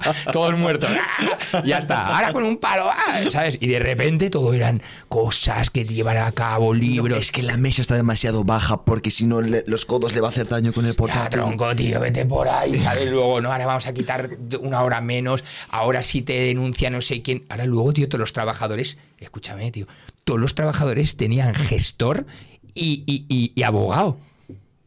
¿Yo? Yo no tuve abogado hasta que no me denunciaron 20 veces, ¿sabes? Y aún así, hoy tengo, hoy en día sí que tengo abogados. Pero, pero, denunciaban entonces, pero tío, no tengo cualquier trabajador tenía, me ha dicho mi gestor, y yo, ¿qué? Y yo, hombre, ¿Qué es un gestor? ¿Sabes? No, me ha dicho mi gestor que no tengo que hacer tantas horas, que tengo dos días de asuntos propios. Y yo, ¿asuntos propios, tío? Vete a repartir periódicos y le explicas al de los periódicos no sé qué de los asuntos propios, ¿sabes? Que le pega fuego a la furgoneta, ¿sabes? O sea, yo venía de, de currar como un puto loco. y- Claro. Y, claro, me venían con unas películas, tío. que que- te queja- se quejaban de la temperatura de la luz y tú decías, no, pues, no puede ser esto. Totalmente. Esto, esto no puede ser. Vale, entonces después de eso empiezas a vender los cuadros. ¿En, en qué momento empiezas a, a ver, hostia, esto de los cuadros tiene tiro? No, no, del minuto uno. Yo desde el minuto uno la gente yo hacía cuadros y me los quería comprar. Minuto uno, cuando tú estabas como hippie. No, ahí yo no pintaba para. Yo solo dibujaba. Yo no me atreví con los lienzos hasta más adelante, hasta bastante más adelante. De niño sí pinté con lienzos, con mi padre y eso, pero vamos, era como pruebas, ¿no? Pero yo he tenido siempre muchísimo, muchísimo respeto al material. O sea, para mí un folio es, era una joya, ¿sabes? Cuando era pequeño. Y de hecho hoy en día aún tengo ese trauma en la cabeza. Pienso que los- el material de dibujo, para mí, yo entro en una tienda de estas de, de una, pa- una papelería y es porno. Para mí eso es puto porno. Es todo bolis, rotuladores. Ay, Yo el día que me enteré que había un paquete de folios que iban 500, no me lo podía creer. 500 folios en un papel y vale, y veía el precio y decía, yo pensé que era como oro. O sea, yo de pequeño, mi padre me daba los folios contados. Yo, papá, quiero dibujar. Sacaba un folio y me lo daba y yo, ¡wala! ¡Bum! Entonces era como. Y un día me enteré que vendían paquetes de folios de 500, te lo juro. No me lo podía creer. Y tú no puedes está- Y tú, señora, se está equivocando, está vendiendo los folios. 500 folios me va a vender en un paquete. O sea, era como muy, muy loco, ¿sabes? Era muy loco, tío. Vale, y, y entonces empiezas a, a pintar, ¿vale? En el lienzo. ¿Y, y qué? ¿Qué- cómo, cómo- Pues empiezo a darme cuenta de que cuando pinto en un lienzo, la gente le gusta y me dicen que por cuánto le vendo eso. Y yo, cómo se enteran de que pintas? porque por las redes sociales. Pero subías ahora a lo de Empecé tatuar. a ¿no? tener Facebook, no, Ok, empecé a tener ah. un Facebook mío y yo pues subía pues como que lo pongo y de repente, oye, ¿cuánto me venderías ese cuadro? ¿Y tú cómo ponías los precios? Pues voy a mi profesor de pintura, que le creo que llevaba 20 años pintando y vendiendo cuadros, que era un cubano, ¿sabes? Que vivía en España. Y se pilla un rebote que alucinas, porque era un tío que le encantaba a él vender, vender, le encantaba vender. Y no vendía, o vendía poco. Y yo le digo un día que me han dicho de comprarme un cuadro. Y se me queda, tío, o sea, vi el odio en él. ¿Sabes? Me dijo, ¿que tú? Pero y le dije, no sé por cuánto vendérselo. Me dijo, a ver, para empezar, un cuadro se vende por la trayectoria de un artista, por los años que lleva exponiendo. Y yo, pues entonces lo tengo que regalar, lo tengo que pagar yo dinero a él, ¿no? Porque, ¿qué hago? Me dijo, no sé, ponle un precio. Si, lo, si te lo quiere comprar, dile 300 y a ver si te los da. Y dije, 300, me los compro. Y me lo compró. Y entonces dije, coño, Claro, era como... Yo en esa época veía que, que, que, bueno, entonces volví a pintar otra cosa que me gustaba, la volví a subir y la gente me preguntaba. ¿Y te gustaban por entonces lo mismo que ahora? Que era ese alma. Retratos, siempre. El retratos, alma de la gente. Siempre, siempre. El primer retrato que vendí eh, hice la cara de, de Dalí, con todo lleno de colores, a lo loco, y todo ahí con los ojos así, los bigotes, esa foto que está de lado, ¿sabes? Y, y eso es lo primero que vendí. Y a partir de ahí, pues... Tu, tu estilo lo tenías muy claro desde el principio. Mira, tío, lo mío fue muy loco porque la gente, muchas veces me doy cuenta que hay pintores que tienen una técnica increíble, mucho mejor que la mía. Son mejores dibujantes que yo, mejores pintores, mejores coloristas. Pero ellos hacen cinco obras y parecen una de cada padre. O para mí no me las pondría en mi casa nunca. ¿Sabes? Y. Y yo siempre he tenido. He tenido como. De manera natural. Tengo un encuadre, ¿sabes? Del cuadro y unas proporciones y unas. De hecho, yo a veces eh, pintaba cuadros y durante mucho tiempo eh, iba a dar una charla o algo y de repente alguien me preguntaba, "Ah, me he dado cuenta que usas el método de encaje de... y me enseñaba unos círculos así que daban vueltas y así, así... eh, te-". Yo le decía, yo no he visto eso en mi vida. No, no, es imposible. Esto es el encaje tal, este es el de tu cuadro. Yo, yo no he visto eso que me estás enseñando en mi vida. Sea, tengo un don natural para equilibrar los cuadros, para hacer que tengan eh, un equilibrio visual que guste a la gente. Y los proporciono bien en cuanto a si le doy un tono muy oscuro por aquí, sé dónde tengo que darle más, más aclarar un cuadro. Y también tengo un- para mí una cosa que es muy buena, que es saber cuándo parar de pintar porque una obra puede estar relamida y ahí pierde todo. A mí me gusta que los cuadros goteen, que la pintura sea libre, que no, yo no controlar la pintura. Sí en un punto, pero que hay una parte incontrolable la pintura. Por eso les dejo que mis cuadros goteen sin parar, les dejo que se descontrolen. Porque si no, para mí es muy, muy aburrido pintar. Es muy fácil pintar una cara bien hecha. Entonces hay que hacerla bien hecha, pero dejando que la pintura tenga su parte de, de locura y de, y de que el peso caiga y que tú no sepas cuándo para esa gota. ¿Sabes? Controlar dentro de lo, del descontrol, eh, me parece, es cuando mis cuadros están tan vivos y son tan difíciles de replicar. Ostras, qué interesante, joder. ¿Sabes? Vale, entonces empiezas a... Tiene esto poquito a poco, vas bien, vas bien. ¿En qué momento dices, te vas deshaciendo de los negocios?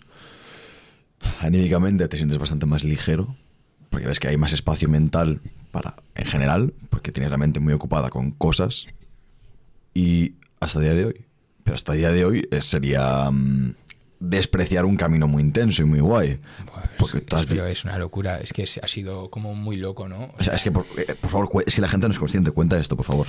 La, la historia es que el cuadro empieza a, a- cada vez que voy a un sitio mm, empezamos a notar de que la gente, sobre todo la gente que es en la que te tienes que fijar, ¿no? La, la gente del mundo del arte están como un poco bloqueados, ¿no? Es como el que sale de Bellas Artes. Eh, esto, si vas a la escuela de, economía, eh, hay 70 tíos que van a salir con la carrera con el mismo plan. Todos les han enseñado el mismo puto plan. Pero llega un tío que no ha estudiado nada de esto y él tiene un plan totalmente diferente a ellos y es el que funciona, ¿no? Entonces, cuando tú te metes en el, a mí el mundo del grupillo de los artistas de Castellón, me acoge muy rápido. Yo noto que me acogen con un poco de recelo, ¿no? O sea, ¿dónde coño ha salido este? ¿Sabes? Lo que pinto les gusta, parece, pero ellos, pues, lo que le encanta mucho a la gente de la pintura es pensar, este no tiene bellas artes, ¿sabes? Por más que hayas estudiado en academia tras academia de retrato. A mí me interesaba el retrato. Yo para quiero pintar un bodegón. Si yo quiero pintar retrato, un bodegón es muy fácil de hacer si hacer un retrato. Pero yo quería pintar retratos. Entonces yo pagaba para que me enseñaran a pintar retratos. No me iba al Politécnico a que me enseñaran a la escultura, no sé qué barnices, la historia de no sé cuántos, pintar. Nada, me mares. Yo quiero pintar retratos y iba a pintar retratos. Entonces, como que me acogieron bien, pero yo notaba que era el último que había llegado, pero lo estaba petando. Sea, es que donde iba, todo el mundo hablaba de Maseda, todo el mundo decía, este tío, ¿dónde ha salido? Los, algunos pintores más mayores me decían, tío, eres una máquina, esto que haces, esto tiene, ¿sabes? Tía, esto va a pegar, ¿sabes? Alguna crítica de arte, ¿sabes? Eh, me llamó, me buscó ella y me dijo, tío, ¿de dónde has salido? He visto un retrato tuyo, llevo trabajando en esto muchos años, nunca había visto algo así. Entonces yo empecé a pensar, empecé a creer, ¿sabes? Que, que, que se iba a liar. O sea, empecé a ver que la gente entendía lo que yo hacía. Luego iba a una exposición y se acercaba gente mayor y me decían, que es lo que más me gusta que me pase, ¿no? Siempre me decían, mira, chiquet, yo, yo es que no entiendo de arte ni he visto nunca arte, ni no entiendo nada de esto. Pero yo veo estos cuadros tuyos y aquí es que me duele la tripa. ¿Me hace algo aquí en la tripa? Y decía, hostia, voy bien, tío. Esta gente no sabe nada de arte, son gente mayor, son gente que, que, ve un... Eh, y, y si eres un buen artista, ¿sabes? Si eres un tío que sabe transmitir realmente en el arte y eres un tío que con esa sensibilidad tan potente de hacer que los demás que tengan sensibilidad lo reciban, el arte siempre dice mucho más del espectador que del artista. O sea, tú cuando ves una obra y te flipa, la obra, mm. el bueno es el artista que la ha hecho, pero esa obra habla de ti. de hecho, tú dices, lo dices, el arte dice más de uno mismo que del artista, es la manera de ver, la manera de ver el mundo a través de los ojos de otra persona. Mira, el otro día estuve en un podcast que me decía, uno de los que estaban dentro me decía que no creía en el arte. De hecho, le dije, el próximo arco nos vamos a ir tú y yo al arco, vamos a dar una vuelta por allí. Y él me dijo, digo, ¿no hay ninguna obra que te flipe? Y me dijo, bueno, hay una que es como un paisaje y hay un tío mirando a la nada y me perturba tanto. Y claro, él hablaba de él, hablaba de ese. Ese artista habría hecho eso y habría hecho 50 obras más con un caballo corriendo en un campo. Pero a él esa le perturbaba. ¿Por qué le perturbaba? Porque habla de él realmente. Entonces, si tienes la capacidad de mostrar cosas en la pintura, tienes esa obra obligadamente a alguien le va a transmitir. O sea, ¿cuál, ¿cuál, es el requisito para que, para que la obra sea buena para ti? La obra puede ser buena siempre que sea yo siempre lo digo, o sea, tiene que ser una obra real. O sea, tiene que salir de ti pintada. Tú tienes que pintarla como si nadie la fuera a ver. Nunca tienes que pensar, no te puede contaminar nada. El espectador. Es muy, muy peligroso que te contaminen. Y siempre te van a contaminar. Le pones mucho negro, te dime cualquier persona. ¿Por qué le tiras un chorretón fucsia ahí? Mi madre no entiende por qué le tiro fucsia. ¿No entiende? Me dice, está bien.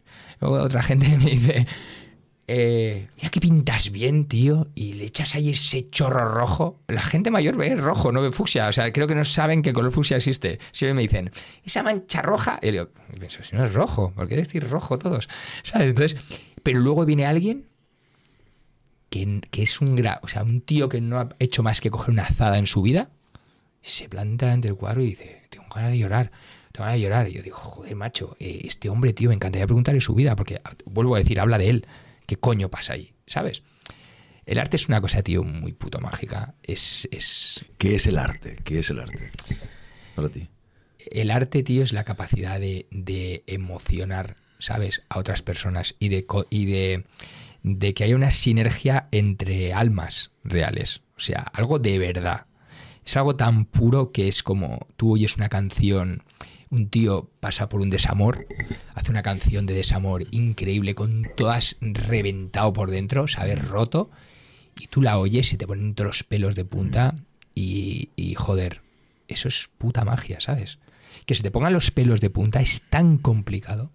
¿Tú sabes lo que es eso, tío? ¿A ti, a ti el, el arte te da una especie de, de esperanza hacia el mundo? Que es que a la gente le sigue gustando el arte. Hacia la humanidad. Mira, yo para mí Pequeño inciso para avisaros de que el 84% de vosotros no está suscrito al canal. Ya lo sé, Santi, ya lo sé. A ver, eh, a no ser que estéis en contra de apoyar Rizando Rizo, es la única forma que tenéis de apoyarnos. Bien sea una valoración en Spotify o en YouTube, chicos. No cuesta nada más que darle a suscribiros como tenéis con los otros 50 canales. Entonces, cuanto más crece el podcast, mejores invitados se pueden traer y mejor puede ser la producción y la edición de los invitados. Si sois buenas personas, me imagino que ya estaréis suscritos. Y si no, pues bueno, lo dejo caer en el aire. Dicho esto, chicos, muchas gracias. Doy por hecho que ya estáis suscritos y vamos a pasar de nuevo al episodio.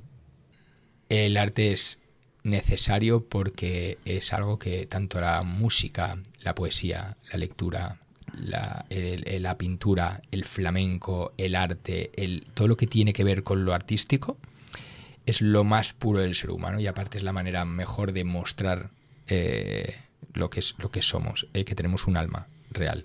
¿Sabes? Es lo que me hace pensar y creer que todavía queda algo en, ¿sabes? Del, no sé, es una poesía increíble, tío, y es como decir, hostia, este Todo el resto tío, palidece al, al lado de eso, claro, ¿verdad que sí? ¿qué Me coño, ¿Qué coño es esto, tío? igual, ¿Sabes? sí, sí, sí. Y de hecho, cuando estás en ese estado, Pero el cine también, ¿eh? O sea, sí, eh, cualquier tipo de arte, películas de escrito, cine, tío, que me todo. Mm, trastornan, tío. O sea, no puedo ni verlas, ¿sabes? O sea, hay cosas que son, duelen, me hacen daño, ¿sabes? Me hacen daño bueno, ¿sabes? Eh, es una cosa muy loca. que muy te, loco. lleva, te llevan a un momento específico o incluso te hacen replantearte ciertas cosas. Eh, incluso hay veces que ves una, lees un poema o, o lees un libro, una novela, un ensayo, ves una película y dices, hostia, no estoy en el camino correcto. No estoy haciendo esto por mí, no estoy siendo Totalmente, fiel. Totalmente. Se puede hasta reconducir la vida, Sí. ¿sabes? Muy Sí, fuerte. Sí, sí, o sea, sí. Incluso ver los ojos, yo recuerdo, a mí me cuesta mucho, em, como he dicho antes, yo cuando era pequeño escribía, cuando era más joven, ahora yo soy mayor, como tú bien sabes, es- escribía mucho y recuerdo mm, anotar gestos de mi profesora de contabilidad en una libreta. Yo notaba cómo se movía y cada profesora tenía mi ojo para mis profesoras. Iba por la calle, a mí me fascinaba ver a los abuelos hablar y hablar con ellos. también, yo también. Sí, te gusta también. Loco. Y las historias, y eh, incluso ese temblar que tienen en las manos, en la boca. em, el- el- me fijaba mucho en, el en los ojos, siempre me he fijado mucho en la gente, pero también me fascinaba cuando la gente no tenía brillo. Pero cuando no es que no tuviera brillo, sino que le veía muerto por dentro. Digo, ¿qué coño ha pasado aquí para que esta persona estaba así? Y, y por alguna razón, no sé si a ti te pasaba esto, me cuesta equilibrar eso mucho con los negocios. Es como que es una faceta, eh, frialdad, estrategia. Te entiendo perfectamente. Por ejemplo, yo a veces es como, es como que vives fuera de ti por un rato, Sí, ¿sabes? eso es. Es una sensación muy rara, hasta incluso de decir, ¿qué estoy haciendo?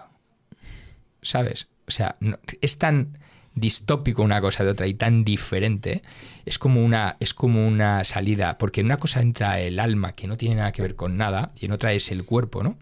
Entonces, todo lo que tiene que ver con lo, con lo más con lo occidental, ¿no? Y con lo- los negocios y con todo, se, de- se, dis- se, se separa totalmente del otro lado. Cuando entras en ese mundo, ese mundo te encuentras bien, pero es como un mundo, es como un mundo espiritual, ¿no? Entonces, nada tiene que ver con el otro. Y sientes esa como que te has partido, pero sí, pero sí que cuando vuelves a la otra, te hace sentir como hasta estúpido. ¿Sabes? Yo lo vivo muchas veces cuando me inmiscuyo mucho en el arte o llevo muchos días metido en el arte y de repente vuelvo a los, al mundo de negocios, a hablar con gente de cuándo vamos a hacer una exposición, vale tanto, tal. Siento como.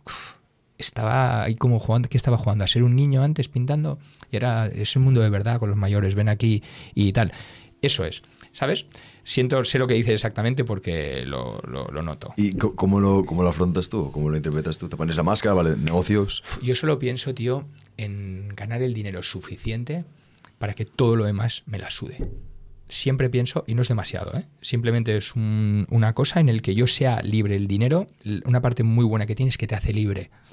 No te obliga a, a ponerle buena cara a nadie, no te obliga a tener que ser cero falso, cosa que odio, ¿sabes? O aguantar eh, a ciertas personas demasiado rato. O, o sea, lo bueno que tiene el ganar dinero y el tener, más que ganar dinero, es que tener todo pagado y una vida totalmente solventada, es la libertad de dedicarme a lo que quiero. Y yo, eh, yo soy un niño. Estás viviendo en tu sueño. Claro, o sea, yo solo pienso en decir, vale, tengo todo esto cubierto. Los mecenas son súper importantes para un artista. Un tío con mucho dinero que coja y diga, todo lo que vas a hacer te lo voy a comprar porque creo en ti. Dedícate a pintar solamente. No pienses en nada más.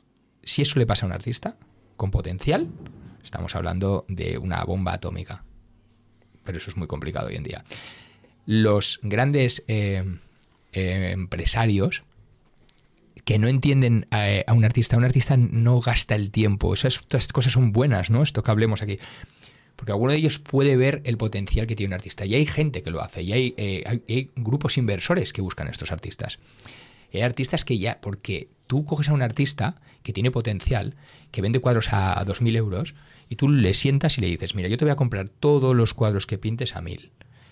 Y ese grupo inversor mañana solamente se tiene que ir a Nueva York hacer cuatro cosas, sacarte en el Times, sacarte en no sé dónde, hacer cuatro cosas, eh, mantener y seguir pagándote. Y tú pintando, pintando, pintando. Y de repente tú eres feliz. Tú haces tu trabajo y un tío te compra todo lo que pintas. ¿Qué pasa? Este tío, si es bueno y lo que hace, ya te has dado cuenta que lo vende, que es mi caso, ¿no? Yo tengo, yo tengo un buen mecenas detrás mía, ¿eh? Me lo he ganado, pero lo tengo. Eh, Puedes decir que soy yo, ¿eh? Sí. sí, sí, sí, sí, sí. Bueno, es Chris Bauer y es un tío escucha. Ah, ¿lo, lo, ¿Se puede decir públicamente esto? Sí, sí, claro, ah. claro. Es Chris Bauer, está en Andorra, es el dueño del aeropuerto de Andorra y un, un, empresario, un holandés que se dedica al arte y lo adora el arte del año 92 y él cree en mí y él, él, él no, eh, si yo quiero, o sea, él todos los años, todos los meses adquiere obra mía y a mí me deja vivir y trabajar aparte, luego los clientes o lo que tenga que, que también, ¿sabe? Entonces, con esto que haces, yo soy capaz de solo pensar en pintura. Y entonces, si solo pienso en pintura, eh, mis cuadros no van a parar de revalorizarse porque voy a hacer cosas muy buenas. Entonces, una persona que ha comprado cuadros tuyos a mil euros, que ya valían dos mil, ya está ganando el doble. Y si luego se preocupa por llevarte a donde toca, por donde toca, sus tus cuadros pueden llegar a valer 50 y 100 mil euros. Y encima él es el único propietario de toda esa obra. Puede valer lo que él quiera y venderla a lo que él quiera. O sea, no hay activo más grande que un artista que genere obra. Tú imagínate un buen cantante y tú le compraras todas las canciones que haga. Y tú puedes vender sus discos con sus canciones, a lo que tú quieras. Pero el tío, desde que empieza, tú le compras cada canción a tanto. Te puedo asegurar que alguien haría el negocio del siglo. Pero no lo ven. Porque esto es algo que todavía ellos no comprenden. ¿Sabes? Toda la gente que tiene un montón de pasta debería buscar ser el mecenas de un artista. Y aparte los artistas lo merecen, porque no hay trabajo más duro. ¿Tú no tenías una fundación de esto? ¿Un, ¿Algo así similar? ¿Un no, proyecto entre manos, algo así? De, de, de... ¿Que, ¿Que, se encargaba de esto, de poder darle mecenas a artistas? Yo, de hecho, estoy haciendo en mi página web una cosa que se llama incubadora de artistas, yo mismo, okay. en la que voy a, a hacer que los artistas puedan mandarme su obra y yo dentro de mis posibilidades, que no son ni siquiera las de estas personas que te hablo, eh, si creo en un artista firmemente porque tengo buen ojo para esto, ayudarle. Ayudarle a que exponga junto cuando yo expongo o incluso en mi, en mi galería o donde sea, eh, ponerlos. Qué guay. Así que ese ha sido tu, tu trayecto breve. Cuéntame, es que a saberla, por favor, cuéntame por qué tuviste al manager de Freddie Mercury, Michael Jackson. Dime nombres, por favor. Él, es, él, es un, él era un promotor musical. Vale. ¿Sabes? Uno, es, es el, uno de los. Eh, de Live Nation, que lo sabes que los cargos siempre se me van mucho. Es el. Creo que es uno de los, bueno, de los, de los dos más importantes de Live Nation España. Él es un promotor musical que ha llevado, ha hecho, eh, o sea, ha, llevó a, junto a Freddie Mercury y Montserrat Caballé, a pro, a pro, eh, ¿cómo se llama? Eh, un promotor, ha, ha, sido promotor de, bueno, hoy en día está siendo pues de, de Guns N' Roses, de, o sea, de, de, todo lo más bestia, ha sido un tío que, pues... El número uno de esto. Sí, llegué porque me llamaron, JJ Santos me llamó para hacer un, el hombre que hace los deportes. Que toda la vida, ¿sabes? ¿Quién es JJ Santos? Sí. JJ, sí, hombre, lo has visto mil veces. Si te pusiera la voz, solamente de la Vale, voz, ya sabrías quién es. JJ. Santos ha hecho los deportes de Telecinco durante Vale, los últimos, si te digo el número, no lo sé, pero a lo mejor 20 años, más, puede 25 o 30, Ok, me matará, dirá, Marco, es- lo he hecho más, cabrón. Pues bueno. Y, y fuimos a hacer, me llamó para hacer la portada de un documental de Ángel Nieto, de Para Prime, Sí. y yo hice la portada, ¿no? Fui a Ibiza, le pinté y en una de, los, de las secuencias de este documental fuimos a casa de, de- Pino, que era muy, muy amigo de Ángel Nieto. Y entonces yo no sabía quién era Pino, para nada. Yo se rodaba en su casa una comida entre amigos que conocían a Ángel Nieto y yo estaba sentado allí de repente. Primero entro y, veo un piano de, eh, firmado por Elton John allí, ¡pum! Una foto. Entro dentro, una chaquetilla de, de. ¿Cómo se llama este? Que es muy heavy ¿Dó- también. ¿Dónde era esto? Jimi, Jimi Hendrix, en Ibiza. Hostia. Jimi Hendrix, la chaquetilla de Jimi Hendrix, todas las guitarras de grupos y grupos firmadas, o sea, pero, pero te hablo de, no sé, 20 guitarras firmadas por los mejores artistas allí. Y yo estaba flipando un poco, no dije, coño, es esto, tío, ¿sabes? Y de repente este hombre me dice, le dice JJ, mira Pino, mira, mira el cuadro que ha hecho Marco de, de tu amigo Ángel Nieto. Y hace el tío así y dice, escucha, ven un momento conmigo, tú me pintarías, ven, hazme unas fotos. Se sienta ahí en una silla y yo con el móvil tirándole fotos. y yo pensando, esto es una locura, ¿quién es este tío? ¿Sabes? Y hazme fotos, hazme fotos, hazme fotos. Hay unos anillacos que llevaba un sombrero, un tío ahí con una barba, es un napolitano, ¿sabes? Y yo digo, este mago, ¿quién es, colega, este loco? Y me dice, ¿tú me puedes pintar un retrato?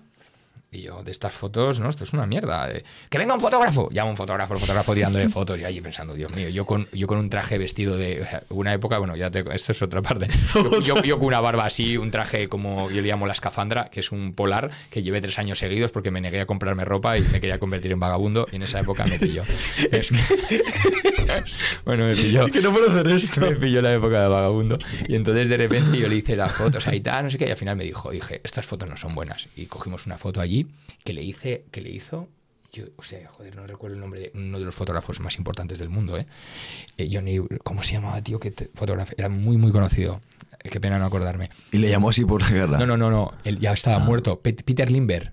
Peter Limber le hizo la foto. Cogió la foto y me dijo, esta foto me la hizo Peter Limber. Y me la dio. ¿Tú esta me la puedes pintar? Y dije, buah, esta sí. Entonces me la llevé. Y le pinté. Cuando le pinté y fui a entregarle el cuadro, me dijo que si le parecía que trabajáramos juntos en ciertas cosas y que podía ser mi manager si, bueno, si cumplíamos ciertos requisitos los dos, ¿no? Y entonces lo hicimos, empezamos a trabajar durante un tiempo y hicimos Porque muchas dijiste, cosas con porque él. dijiste que sí. ¿Tú tenías mecenas por entonces o no? No, no tenía mecenas. Vendía todos los cuadros. O sea, me iba muy bien. Pero ¿Cu- cuánto dinero- ¿Se puede saber cuánto dinero estaba ganando al mes entonces? Solo pintando. No, no lo podemos saber. Porque no, no lo podemos saber. Iba, estaba bien, estaba bien. Vale, iba bien. Entonces, eh, iba bien, ¿no? Y entonces, con él, eh, la movida es que empezamos a hacer trabajos como muy grandes, ¿no? Por ejemplo, yo he pintado al jefazo de Emiratos Árabes, el tío más importante de Emiratos Árabes, y le he entregado el cuadro en persona en el Palacio de Liria. O sea, allí en una cena privada con autoridades increíbles, le he pintado y se lo he entregado. Y él luego me ha invitado, que vaya, aún no he ido, a su palacio. Es el dueño de la Fórmula 1, del hotel del Siete Estrellas. Le pintaba, flipó, me dijo que nunca habían hecho un retrato así en su vida. De hecho, no le quise ni tirar flúor en la cara, porque dije, "Fua, voy a liar una aquí, eh", y se lo firmé en flúor. Y el tío me dijo que no, que voy a ir a su palacio a tirarle el flúor a la cara, que lo quiere así. O sea, el tío es muy cañero, me molaba mucho. Eh, hice un cuadro para los Rolling, que al final no me pareció bien lo que íbamos a hacer y acabé vendiéndolo el cuadro. Era, pero era para el cumpleaños de, lo- de, de Jagger, se íbamos a entregar. ¿Le conoces en persona? No. Luego, por ejemplo, eh, tiene un cuadro mío Alan Faena, que es un tío, si lo miráis, es el tío más, uno de los más importantes de Miami, tiene los mejores, el ático más pastoso de, de aparte una cadena de hoteles brutal. Alan Faena tiene un cuadro mío. Tiene un cuadro mío Bob, el dueño de Paramount y de MTV, en su despacho, que es la persona, es el cuadro del padrino, que ellos fueron los, los, que grabaron, ¿vale? Paramount. ¿Qué más? Eh, Es que, es que da- tienes- eres la típica persona que te te pone en un fuego y te pones a contar historias. no, no, o sea, O sea, tus hijos deben estar Hasta que os flipando. sobáis todos, hasta que os sobáis todos. ¿Puedo, puedo, puedo mudar a Andorra, ir una vez cada semana a tu casa y me cuentas una historia y Claro, me voy. fliparías, ya está. fliparías, Debe ser, una, fliparías. debe ser una locura eso. Fliparías. Hombre, claro, no te he dicho, o sea, cuando conocí a Pino, eh, se me había ocurrido hacerme un vagabundo. Porque empecé a. Cuando empecé a ganar así algo más de dinero, no quería convertirme en un gilipollas.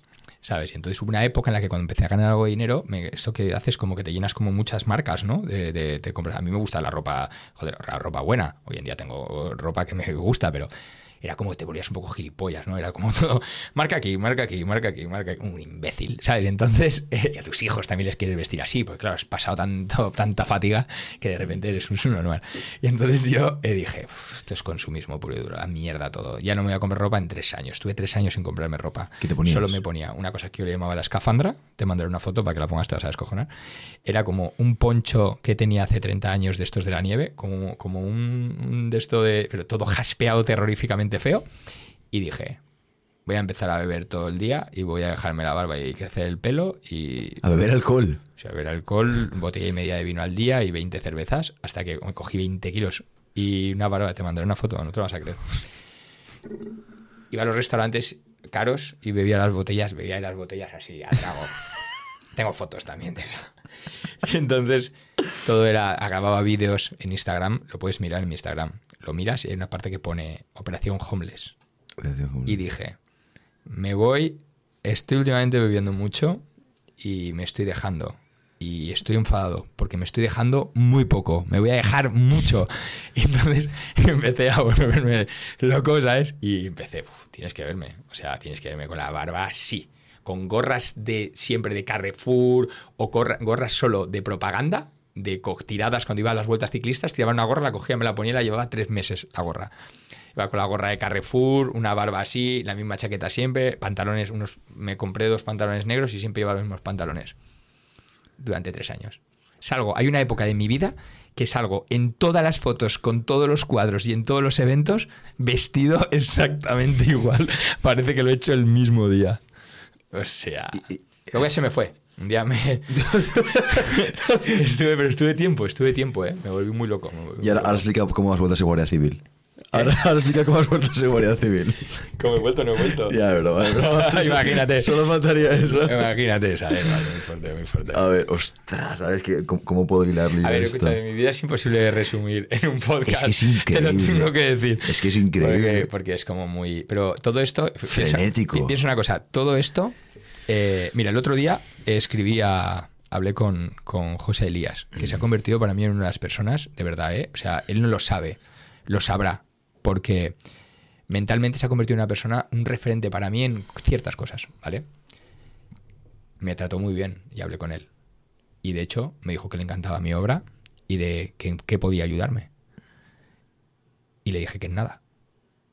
Le dije que ya me, me había ayudado haciendo esos podcasts que está haciendo, que me parece muy bien lo que está haciendo y que me parece increíble que esté acercándose a los jóvenes con lo que hace. Y le dije que me gustaría un día verle, hablar con él. Claro, el hombre me, me dijo, no puedes imaginar la que tengo montada ahora mismo. Mis redes sociales explotan y es casi imposible, no puedo quedar con gente. Mándame un audio y dime qué necesitas. Y le dije que, que era imposible, que en un audio no soy tan buen orador como para tener una bala y que gastarla en mandarle un mensaje intentando decirle lo que le quiero decir. Y lo que le quiero decir justamente es esto que te he comentado. Es que él, nadie va a recordar quién es el tío más rico del año 83. Ni nadie que va a recordar quién es el, tío 30 más rico del año 2023, que es él. En el año 2025 nadie se va a acordar de eso. Pero si él con el potencial que tiene se preocupa por apadrinar a un artista, a mí, a otro o a quien sea, él va a dejar un legado para sus hijos. Y va a dejar un legado para la historia. Porque la persona, el mercader que le compraba cuadros a Van Gogh, es recordado mucho más que el que más pasta tenía ese año. Porque gracias a ese tío tenemos cuadros de Van Gogh hoy en día. Un artista tiene que estar alguien detrás que adore el arte, para poder nosotros crecer y para poder dejar, ya te digo, él debe dejar, él puede con lo que él tiene, puede hacer que hagamos un proyecto en la que los niños disléxicos y los niños que son futuros artistas, que en el colegio son incomprendidos, tengan una escuela de arte donde puedan ir a potenciar lo que tienen. Porque el sistema educativo nuestro es tan mierda que hace esto. Cuando un niño saca un 5 en matemáticas y un 10 en música, le apuntamos a repaso de matemáticas. Somos unos mongolos. Hay que apuntar al niño a música. La matemática es que le den por el culo. Pero no entendemos que si tu hijo saca un 10 en música, es una eminencia en música. Y esto es lo que esta gente tiene que comprender, porque ellos son capaces de cambiar, de que cambiemos el mundo de una manera lógica, no ilógica. ¿Qué más da que tu hijo saque un 5, un 6 en matemáticas si no le gustan las matemáticas? Tenemos calculadora a todo el mundo hoy en día. ¿Sabes? Entonces, esto es lo que yo acabaré hablando con este hombre. Y acabaré hablando porque si no me oye hoy en este podcast, me oirá en otro. Y si no, un día le tendré que dejar un audio, ¿sabes? ¿Entiendes? Pero yo no puedo dejar pasar una oportunidad así con alguien que realmente veo que tiene intención de cambiar cosas en el mundo. Y quiere ayudar. ¿Sabes? Porque él está haciendo estos podcasts que él hace, si no, él no tiene por qué hacer nada. Un tío que ha salido, que, que es billonario, que tiene que estar haciendo podcasts con lo que cuesta este rato y hacer. Pero el tío sabe y tiene algo dentro de él que entiende que dejar un legado es mucho más importante que tener dinero. Porque el dinero Mm. no te da eh, tanta felicidad y tantas, ¿sabes? Tú imagínate sus hijos recordando lo que su padre hizo. Y todos estos cuadros existen de estos artistas porque mi padre un día lo hizo. No, o sea, va a pasar a la historia. De la otra manera, no. Nadie va a recordar Mm. quién, era, ya te digo, quién era el tío número 30 con más pasta de España en el año 2022, ni en el 80, ni en nada. Un poquito lo que, lo que dijo Einstein, ¿no? De que si juzgas al, al pez por la capacidad de escalar una montaña, vivirá pensando siempre que es tonto. Efectivamente. Pero el pez sabe nadar, no escalar Eh, montañas. claro, o sea, cada uno está hecho para una cosa, ¿no? Pero te aseguro que en el sistema educativo, los niños disléxicos, que son niños potencialmente, son lo, lo que llamarían en Matrix, ¿no? Los potenciales, ¿no? Eh, escucha, podía, podía pegar un giro muy bestia. O sea, de repente este país podía estar lleno de artistas, de poetas, de escritores, de músicos. ¿Quién fue el que dijo, veo, veo mucho poeta pero poca poesía? ¿Quién fue el que dijo eso? Pues no lo sé. Eh, sería como pero, decir, pero ve- sería uno de los nuestros estos. Se- ¿eh? se- veo- ¿Sabes? sería uno de sería estos, uno de sí. estos. Y de, veo, veo mucho artista pero poco arte. Eso sería Sí, algo sí, que sí, diría. sí. Una cosa que tú, como es una locura también, eh, es que tú podías dormir en hoteles de lujo todas las noches, pero eh, te ibas a dormir a, a la calle. Sí.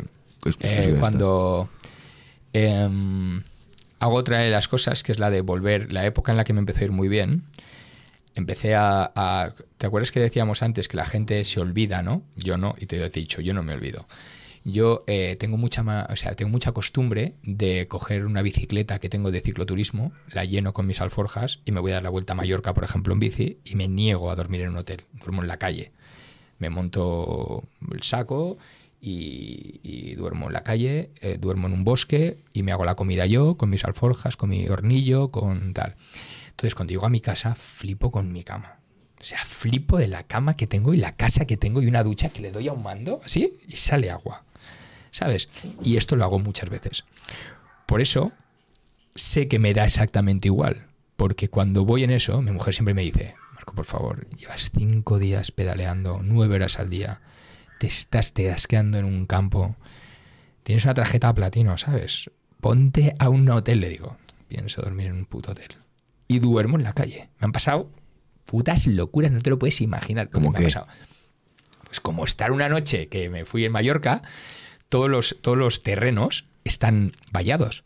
Todos. O sea, no hay un puto sitio donde puedas dormir. Entonces tienes que dormir en, una, en un bosque. O sea, en un bosque no. eh, perdona, eh, no puedes dormir en un bosque. Está vallado. Y la bici cicloturismo pesa 80 kilos o 100 porque llevas las alforjas llenas de comida, hornillo, tienda de campaña, no sé cuánto. Y la bici ya pesa bastante. No puedes pasarla. Lo tienes que desmontarla atado. Es una locura. Entonces duermes en cualquier sitio que pillas, bajo un portal o tal. Entonces me fui a una zona donde era un colegio que no había salida, ¿no? Era como una curva así y aquí había un colegio, ¿no? Y me puse a dormir ahí. Yo estaba reventado, me tumbo ahí en la cama, o sea, pongo eh, mi, mi tienda de campaña, la bicicleta al lado, la tapo, tal, y de repente estoy así tumbado, tío, en la... me acaba de tumbar y llega un coche que hace... Y me frena un derrape delante de la tienda campaña y bajan cuatro moros. Y hago así asomo la cabeza por el triangulito de la tienda de campaña y digo, me cago en la puta. Cojo un machete que llevo así de grande, porque siempre llevo un machete, ¿sabes? Porque vas por ahí, es para cortar chorizo, ¿no? Pero claro, en ese momento dije, ¿qué, qué coño pasa? ¿Cuatro tíos con un coche? Eran moros, además. Coge, no digo además, ahora por qué. Luego tiene mucho sentido esto. Y de repente, hablo la cremallera, sin, sin zapatos, con pantalón de pijama, sin camiseta, el machete así escondido así. Digo, ¿qué coño pasa aquí? ¿Qué coño queréis vosotros? Y empiezan en su idioma a decir, como diciendo, hostia, que este tío lleva un puto machete en la mano, ¿sabes? O sea, ellos tenían miedo de mí y yo de ellos. Y yo, ¿qué coño hacéis aquí? Y mientras oía cómo llegaban más coches, y me dice, no, no, no, tranquilo, amigo, tranquilo. Estamos en Ramadán. Y yo, ¿a mí qué coño me importa? ¿Qué coño tiene que ver que estéis en Ramadán? ¿Qué coño hacéis aquí? ¿sabes? Y me dice, no, no, no, que venimos todas las noches aquí a jugar a cartas en Ramadán, todos moros aquí, venimos todos aquí en... el-". Y yo, ¿y te vamos a molestar? Y yo, ¿me vas a molestar? Llevo 10 horas pedaleando, yo me tumbo ahí en mi tienda, vosotros hacer aquí lo que os dé la gana. No, venimos a jugar a cartas y tal, no sé cuánto. Total, ¿qué digo? Escucha, eh, que no, que tal, que te ayudamos, te ayudamos, que te vamos a molestar. Total, siguiente imagen. Yo, con la bicicleta, uno de los chicos con mi tienda de campaña, otro con el machete guardado, la comida, no sé cuántos, todos andando por la calle, mientras llegaban coches, y nos fuimos a otra esquina, me pusieron la tienda, me pusieron todo, me dieron las buenas noches y llegaron más de 40 coches. O sea, no era mentira. Y se pegaron donde yo había hecho mi campamento, todos allí de juerga por la noche, con cartas, comiendo, que cuando se va el sol, ¿sabes qué rama? Muy fuerte. O sea, pero me, me ha pasado movidas de a flipar, tío. Di- dime algo con alguien famoso que se pueda decir, por favor. Una, una locura que se pueda decir.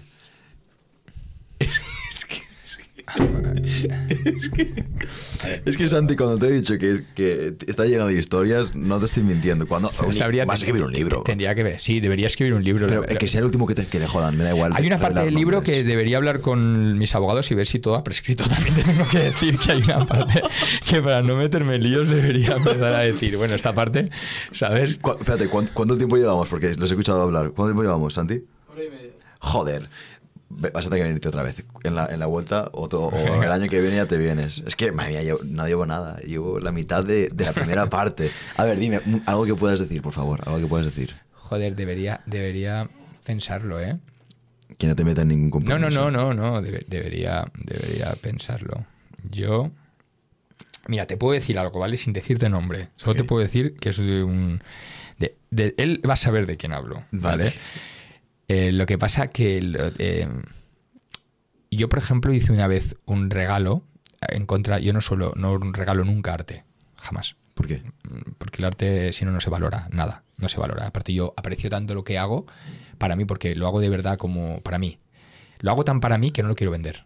Pero es que es mi, man- es mi sustento, ¿sabes? Entonces me cuesta mucho a veces desprenderme de obras. Me encanta saber dónde están para poder ir a verlas otro día. Como si fueran. O sea, me encanta saberlo y me encanta. Y voy muchas casas a ver Ok, mis, mis ok. trabajos. ¿eh? Ok. Entonces, un amigo un día me convenció de que pintara un artista mm, bastante muy, muy famoso, español, que es amigo mío. Lo que pasa es que la gente cuando se hace eh, famosa con el tiempo, a veces eh, el que no se hace, el que se hace famoso parece que es, dice que eres conocido de él. Y el que, aunque sean conocidos de verdad, el que no es famoso dice que eres su mejor amigo, ¿no? Entonces, ni era mi mejor amigo, ni nada de esto, pero éramos amigos, bastante amigos, ¿vale? De hecho, de dormir en su casa, de, de hacer cosas juntos, de salir y de, y de tal. No a diario, pero muchas veces, ¿no? Entonces, un amigo mío me convenció para que pintase a un actor famoso que estaba triunfando mucho y me dijo, te echará un cable, sois amigos. Yo dije, no quiero hacer esto porque le pintaré y si no me ayuda me voy a enfadar. Porque a mí me enfada mucho las injusticias, ¿entiendes? Entonces, yo le pinté, le pinté con, con cariño, de verdad, le pinté con mucho cariño. Y él reposteó ese cuadro, y a mí en esa época, en una época en la que Instagram, cuando ponías algo de otra persona y le etiquetabas, te explotaba el Instagram. Esta persona tenía bastantes seguidores en esa época, tenía 350.000 más o menos, y a mí, me, vamos, el teléfono me explotaba, ¿sabes? Me- no sé, gané 1.500 o 2.000 seguidores en, en una mañana, que entonces era, yo acababa de empezar con Instagram. Para mí era muy importante porque yo vendía muchos cuadros por Instagram. Imagínate, mil personas más que veían mi cuadro. Y esta persona hoy en día tiene 4 millones y medio de seguidores. Pero me dijo que el cuadro estaba muy bien, pero que no lo quería porque era como muy egocéntrico, ¿no? Hasta ahí lo entiendo. Y luego con el tiempo empezó a ayudar a otros artistas, eh, amigos del mismo grupo, un poco, ¿sabes? Empezó como a publicarles obras casi cada día, a diario. Y a mí, un día les mandé un mensaje y le dije, tío, me hubiera gustado eh, que hicieras como de mi padrino, ¿sabes? Españoles, tú estás, trabajas por el mundo aparte. Estaría muy guay, tal, no sé cuántos. Y se lo tomó como que le estaba amenazando. A lo mejor el tono que le se lo dije era un poco amenazante, no lo sé, lo tengo que pensar, lo tengo que recuperar en mi mente, ¿no? Y luego incluso lo vi por la calle un día y me dijo, dame un abrazo, tal, no sé qué, como diciendo, ah, no pasa nada. Y nunca me vi que me ayudase como yo esperaba, ¿no? Y entonces yo tengo ese cuadro guardado. Y intenté ir a la resistencia, porque pues posible que vaya, bueno, estuvimos negociando ir a la resistencia. Lo que él no sabe es que yo ese cuadro lo voy a terminar en directo donde vaya, en la tele. Y te puedo asegurar que la gente querrá verlo luego lo voy a subastar ese cuadro y lo donaré para algo. Él no va a tener ese cuadro, pero yo lo voy a terminar en un programa. Si alguna vez voy a un programa, hablo de televisión, con la suficiente audiencia, ¿sabes? Voy a terminar su cuadro como se merece. Simplemente. ¿eh? Y lo dejo ahí porque solo estoy deseando ir y dejar ese cuadro perfecto. Él sabe ya, cuando si me ve, sabe perfectamente de quién estoy hablando. Ostras. Pero si te doy un abrazo, ¿por qué? ¿No está todo apagado? No, porque los actores son actores a veces 24 horas. ¿Entiendes? A ver, yo lo que voy a hacer no es, o sea, simplemente de humor. O sea, él tiene que tener tu humor, igual que yo he tenido humor. ¿Sabes? Es humor, simplemente. Pequeño inciso para celebrar la colaboración entre Rizando el Rizo y Drasambi. ¿Qué narices es Drasambi, Nile? Es una línea de suplementación española. Hay que apoyar al comercio español, sí señor. Eh, pero no les he escogido simplemente por eso. Drasambi tiene la máxima calidad que he podido encontrar, ¿de acuerdo? La proteína es 92% pura, el cacao que usan en la proteína es ecológico y no solo eso, sino que es de fácil absorción y más importante, fácil digestión. Sé que mucha gente tiene problemas con el tema de la digestión con otras proteínas o incluso digestión en general si ese es tu problema, por favor te recomiendo gratamente que vayas a la página de Rasambi y que uses el código RIZO10 para solucionar esto, ¿de acuerdo? Rasambi, muchas gracias. Rizo10 tiene sabores increíbles de oreo, de doble chocolate, que es mi favorita. Volvemos a rizar el rizo. Mm, ok, vale, bien. Para ir acabando, y quiero saber lo, siguiente, y es algo que tú quieres hablar también, así que te voy a preguntar sobre eso. Em, como, como tú eres amante del arte callejero, esto de, de, Banksy? ¿A ti qué te inspira? Para, que, para la gente que no lo sepa, todos hemos visto sus piezas. La más popular, la de la niña del globo. Por ejemplo. Por ejemplo. ¿Vale? Pero ¿de qué se está criticando? ¿De qué se está pues mira, el otro día em, vi, vi, podcast, he visto cosas y he visto que hay artistas, que encima yo respeto y conozco, que como que le quitan valor a, a, Banksy, ¿no? Y es simplemente por un tema de que dicen que no, no, no pinta, ¿no? No, no, pinta, escúchame. Es que lo fuerte es que queramos que para que sea arte tenga que ser, o sea, eh, Warhol jamás tocó un pincel, nunca. Todo eran planchas en las que él le cambiaba el color. Y nadie le critica por esto, ¿no? O sea, al final, el proceso de que tenga una, una obra para estar terminada, él hace stencil. ¿Y qué dice la gente? Hace stencil porque no sabe pintar. ¿Necesita pintar? O sea, nadie tiene un mensaje como Bansky. Nadie. Nadie tiene esas ideas.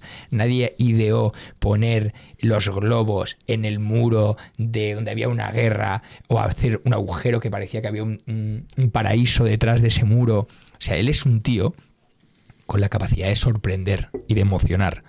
Y se le critica desde pintores que tienen muchísimo talento como pues que no es tan bueno porque no pinta. Y a mí me, enfada mucho que, el talento que tiene. O sea, vamos a ver, ¿Extremo Duro es el mejor? O sea, ¿Robert es el mejor cantante que hay en España? No. ¿Alejandro Sanz es el mejor cantante que hay en España? No. ¿Sabina? ¿Pero cómo canta ese tío? ¿Quién le gana a este? Pues esto es lo mismo. No, Sabina no es un buen cantante porque no tiene buena voz. Perdona. En el arte hay cosas mucho más importantes y sobre todo es el mensaje. Sobre todo es llegar, tú has dicho, todo el mundo hemos visto una pintura de Bansky. Suficiente para ser respetado y venerado por el resto de artistas. Pero, una pregunta, este tío, nadie sabe quién es. Se supone que es un grupo, mucha gente dice que es un grupo de, de personas. Que no es una persona. Esto es un negocio, esto es un tío con un marketing, una, una capacidad para, para, hacer esto que, que, es inigualable. ¿Sabes? El tío eh, no se sabe quién es, ha mantenido su secreto, se supone que mucha gente sabe quién es, eh, dicen que es un grupo, que no solamente es una persona, y esta persona lo que hace es hacer un stencil con un mensaje, ¿no? Pero luego, ¿qué hace? Luego hay sitios donde él hace exposiciones de arte donde cada cuadro vale un kilo. Él no está allí, pero hay una galería que, le lleva a esto. Este tío es el tío más listo en cuanto a marketing. Nos ha dado una lección de, de en muchísimas cosas. El cuadro que trituró con la. Con, ¿Sabes eso que lo hizo? Sí, eso fue cojonudo. Eh, hicieron una subasta de un cuadro suyo que pusieron en la pared. Y cuando el cuadro fue vendido por un millón doscientos mil, se activó un, un mecanismo y trituró el cuadro. El cuadro bajó y había una trituradora de papel bajo y salió el cuadro triturado por bajo, tal como se vendió. Haciendo él una especie de crítica del arte de, pues en cuanto es el cuadro se vendió por el doble de dinero triturado. Pero moló, a ver, estaba todo organizado.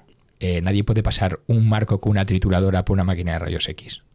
Y él lo pasó, por lo tanto estaba pre. Pero él, alguien con un mando a distancia, en el momento que se hizo la subasta del cuadro y le dieron, hizo y salió hecho tiritas el cuadro por bajo. Una idea. ¿Quién tiene esa idea? Y lo vendieron inmediatamente después. No, no, luego el que lo compró lo volvió a vender por casi el doble. En ese mismo momento. Claro. Joder. que con esto se ríe del mundo del arte. Y dice, mira qué borrego sois. Pero a la vez es que ese cuadro, el que lo tenga, va a poder contar que ese, es eso que pasó en la historia lo tiene él en su casa. Pero mira, por ejemplo, yo recuerdo, estaba en el Prado hace dos semanas. Había un, hombre, no sé cómo se llama, cuyo cuadro me encantaba y obviamente es por cómo soy yo, que era un paisaje y generalmente representaba pues la soledad, el pesar, los demonios, uno clavando la cruz, eh, sin camiseta, cuerpo desgarrado, y eso que me gustaba a mí. Pero recuerdo eh, decir, y no, no he ido a muchos museos con arte más contemporáneo, pero uno podría decirte, tonterías que es este puntito rojo medio del cuadro que representa, sí, tal, tal, tal, tal, lo que dice mucha gente. Y yo siempre he pensado, ¿qué, qué es? ¿Somos la mayoría ignorantes y no lo entendemos? ¿O que esto es puro cuento? ¿Sabes lo pues que te quiero decir? Pues mira. Eh, ¿Cuál, es el, ¿Cuál es el filtro? ¿O no hay filtro? Es muy sencillo. A ti algo que te emocione y te guste, eh, para ti es bueno. ¿Dónde está el problema? El problema está cuando llega Miro y hace tres rayas ¿Así? ¿O el cuadro blanco del MoMA? Lienzo en blanco. Es un cuadro, eh, no es nada. nada. En el MoMA. Es una basura, tío. Ríete de otros, ¿sabes? Llego allí, yo, yo si voy al MoMA me detienen, pero es que pintar con ese cuadro. O sea, ahí hay que pintar algo, un cuadro en blanco. ¿Qué es esto?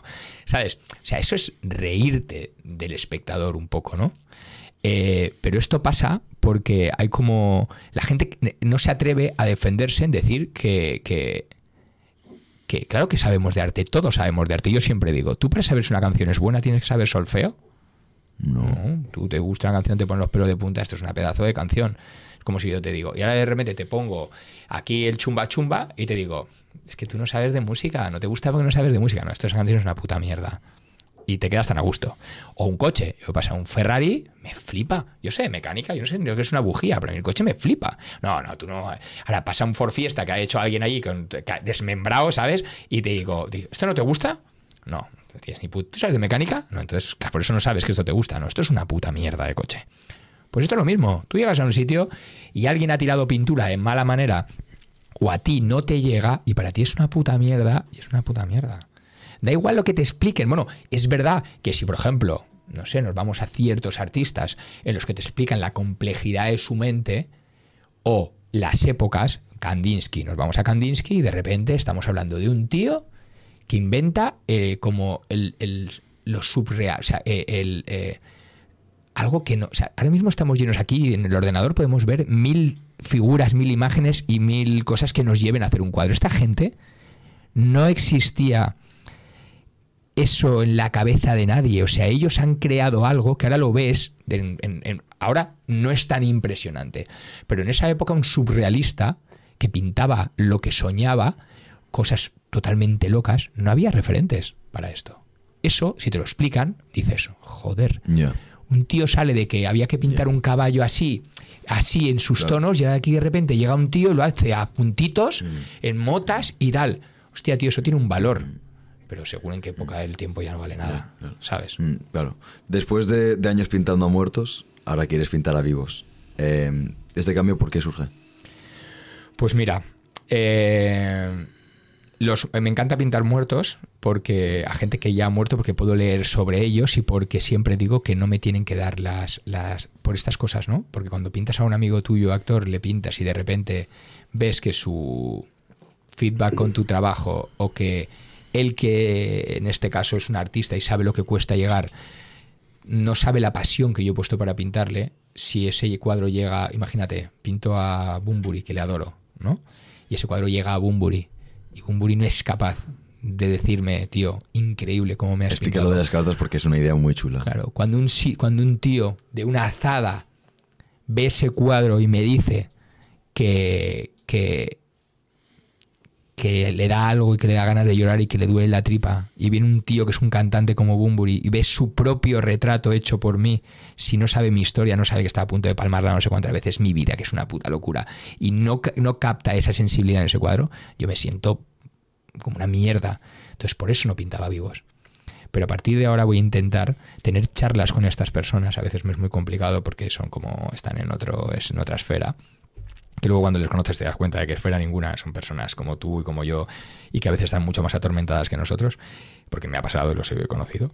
Y entonces voy a intentar, voy a ponerme a los pies de los caballos, ¿no? En este caso, voy a atreverme a pintarlos estando vivos y que si y a, a esperar que a lo mejor eh, no me digan nada y cabrearme con ellos. Porque tú no le has enviado un email a esta gente que te gusta, por eso. Eh, yo me niego a mandarles un email, pero mira, negándome, el otro día escribí, estoy a punto, estamos hablando para ver si hago una cosa con Sabina, y el otro día le escribí un, tengo su mail eh, personal, el que lee, bueno, que lee su, su mujer, eh, ¿cómo se llama? Que te lo digo.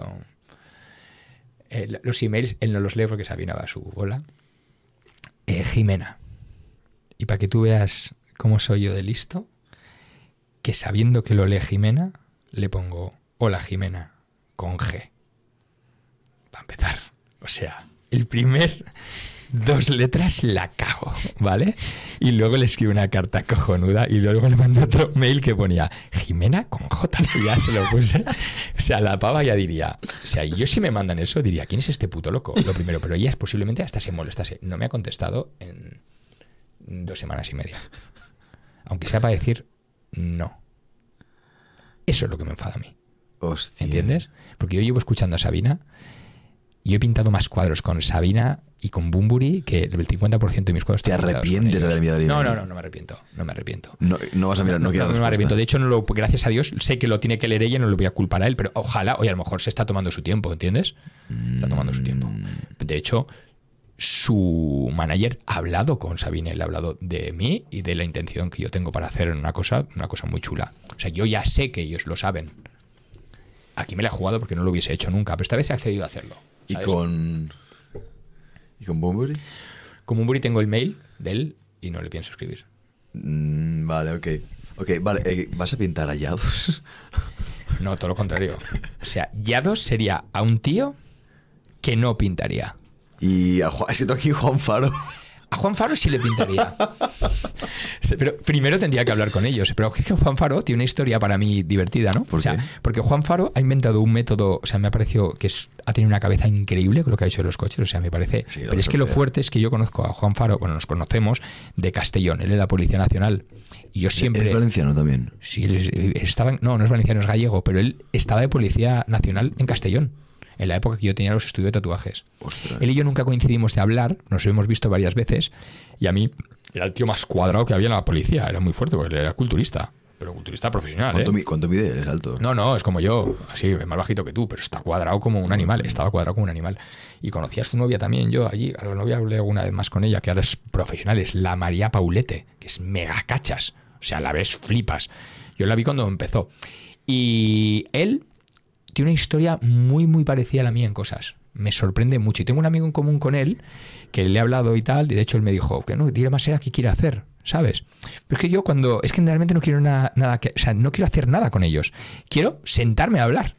Para ver. Porque ahí es donde yo veo si tengo que hacer algo. Entonces, cuando tú le dices a un tío de estos, que ahora mismo le está llamando todo el mundo, yo tengo la capacidad de que alguien le llame y le diga, oye, Maseda quiere hacer, ¿y qué quiere hacer? Y dice, Maseda, no sé, mándame un mensaje para que le mande. Y yo digo, tío, pues no tengo nada que hacer, vamos a quedar un día a tomar una cerveza. Y claro, piensan, puta loco, ¿este de dónde sale, sabes? Antes de pasar... Hallados no, Hallados no, por favor. O sea, Hallados me parece un tío, o sea, eso, bueno, tiene, ¿sabes? Si le dibujara le haría una caricatura, porque es como ese pelo amarillo, los dientes todos estos como si hubieran comido talco. O sea, esto es una cosa como muy loca, ¿sabes? Es una cosa muy loca. Bien, antes de pasar al de preguntas. Eh, tema de Andorra, además de, obviamente, impuestos y demás, ¿qué, qué es lo que te gusta de Andorra? O sea, ¿por qué te has ido a Andorra? Bueno, yo adoro la montaña, me Vale. encanta esquiar, me encanta el frío. Siempre he sido un tío, he hecho escalada durante muchos años, o sea, ha sido algo que, que me, que me gusta mucho. La montaña me atrae, me hace sentir como, como muy pequeño, ¿sabes? Y me gusta. Es como cuando estoy muy jodido, siempre veo un, un documental del espacio. Siempre. Y lo Veo un documental del todo. espacio y de repente digo, "Uf, ya puta mierda, ¿soy que me creo, tío? Es una cagada. Entonces, la montaña me, me arropa mucho, me, me lleva a... Está claro que es un tema de impuestos, es normal, porque es un sitio donde... Pero luego, eh, luego la seguridad de ese país. Yo viajo mucho eh, y mi mujer se queda sola en casa con los niños muchas veces. Y entonces eh, yo vivía en medio de una masía en la nada. Eso es otra de las historias mías que increíbles. O sea, yo vivo desde hace 13 años en- alejado del planeta. En medio tengo gallinas, mi, tal, mi huerto. Y, y entonces cuando yo me iba dejaba a mi mujer sola en esa casa. Y como está el- la seguridad hoy en día en España, eh, eh, me iba, yo nunca le he querido meter el miedo a ella en el cuerpo, ¿no? De decir mis, los miedos que yo tenía, pero yo me iba de viaje y me iba temblando, ¿sabes? Pensaba en cualquier momento, mi camino es un camino, no hay nada alrededor, vivo en medio de la nada. Mm, Y al final, pues, es un problema. Aquí en, Andorra te puedes ir tranquilamente, que tu familia está segura en casa. ya. Bien, de preguntas. No hace falta que sea de respuesta rápida, ¿vale? Pero em, son preguntas importantes. ¿Qué es la vida para ti? Puedes pensar. eh, Pues mira, la, la vida para mí lo es todo, por supuesto. O sea, eh, pero la vida no, o sea, vivir no es la vida. La vida es un periodo en el que estamos aquí, ¿no? Desde que naces hasta que mueres. Pero la vida hay que llenarla de, vivir. Y eso es lo que la gente no acaba de entender. En la vida vivir significa arriesgarte, ser valiente, eh, incluso hacer cosas que acojonen o que no sean seguras 100% para ti. Ya no te hablo, te hablo en todo. Arriesgarte a todo. A emociones fuertes y a, joder, no sé, a veces a dejar lo que llevas en la cabeza. mm, No te estoy diciendo con esto que cualquiera coge y engaña a su mujer, ¿no? Pero me refiero que en la vida hay veces que si alguien tiene que hacer esto, mm. por vivir, porque hay gente que está adormilada, que haga algo que le pegue un revulsivo a la vida, ¿sabes? O que cambie de curro, o que cambie de casa, salir de la zona de confort. Me imagino que tú debes conocer a la gente y la gente debe conocerte a ti y decir, estoy siendo un pusilánime, o sea, no he vivido, no estoy viviendo. Que te ven a ti y dices, este tío está lleno de vida. Eh, creo que provoco esa sensación a mucha gente se la he hecho. Me la provocas a mí, Sí, me la provocas a Me alegro porque, y te digo una cosa, nadie ha motivado a más personas que yo a empezar a pintar. No lo puedes creer. Me rodea muchísima gente que hoy en día se ha dedicado, ha intentado ser pintor y a algunos les va muy bien Mm, desde que me han conocido. qué guay. ¿Cómo le das sentido a tu vida? Eh, nunca sabiendo lo que voy a hacer al día siguiente. Yo jamás sé lo que voy a hacer al día siguiente. De verdad que ayer yo no sabía todo lo que iba a pasar aquí hoy, que sí que está por ahí escondido.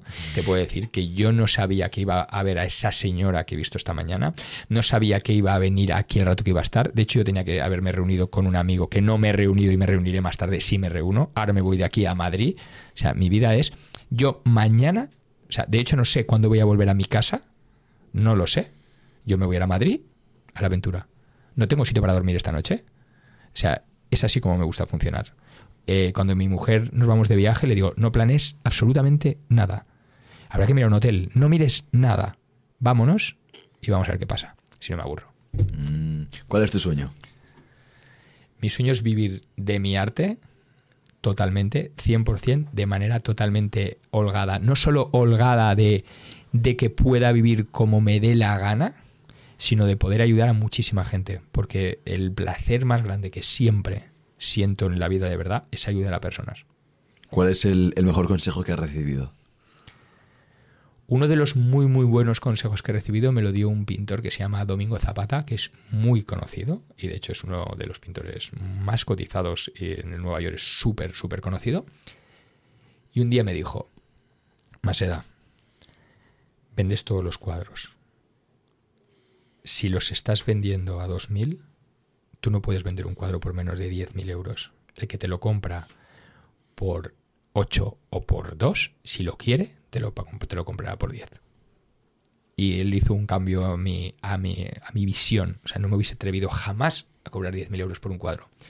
Y Domingo Zapata, con el tiempo, por algo, por una persona entre media, como que no hemos acabado de ser los amigos que deberíamos haber sido. De hecho, yo le regalé un retrato y él me debe un cuadro a mí. Espero que se acuerde, si no se lo mandaré por mensaje pero luego hubo una especie de rencilla, no por nosotros, ¿eh? por, un, por un error de una, una estupidez, algo de realmente tonto, ¿eh? nada de... Y, pero siempre se lo digo a gente, él es el que me, me dio el mejor consejo en, en, la pintura. Mm. ¿Cuál es el cuadro más caro que tienes? ¿Se sabe eso o no?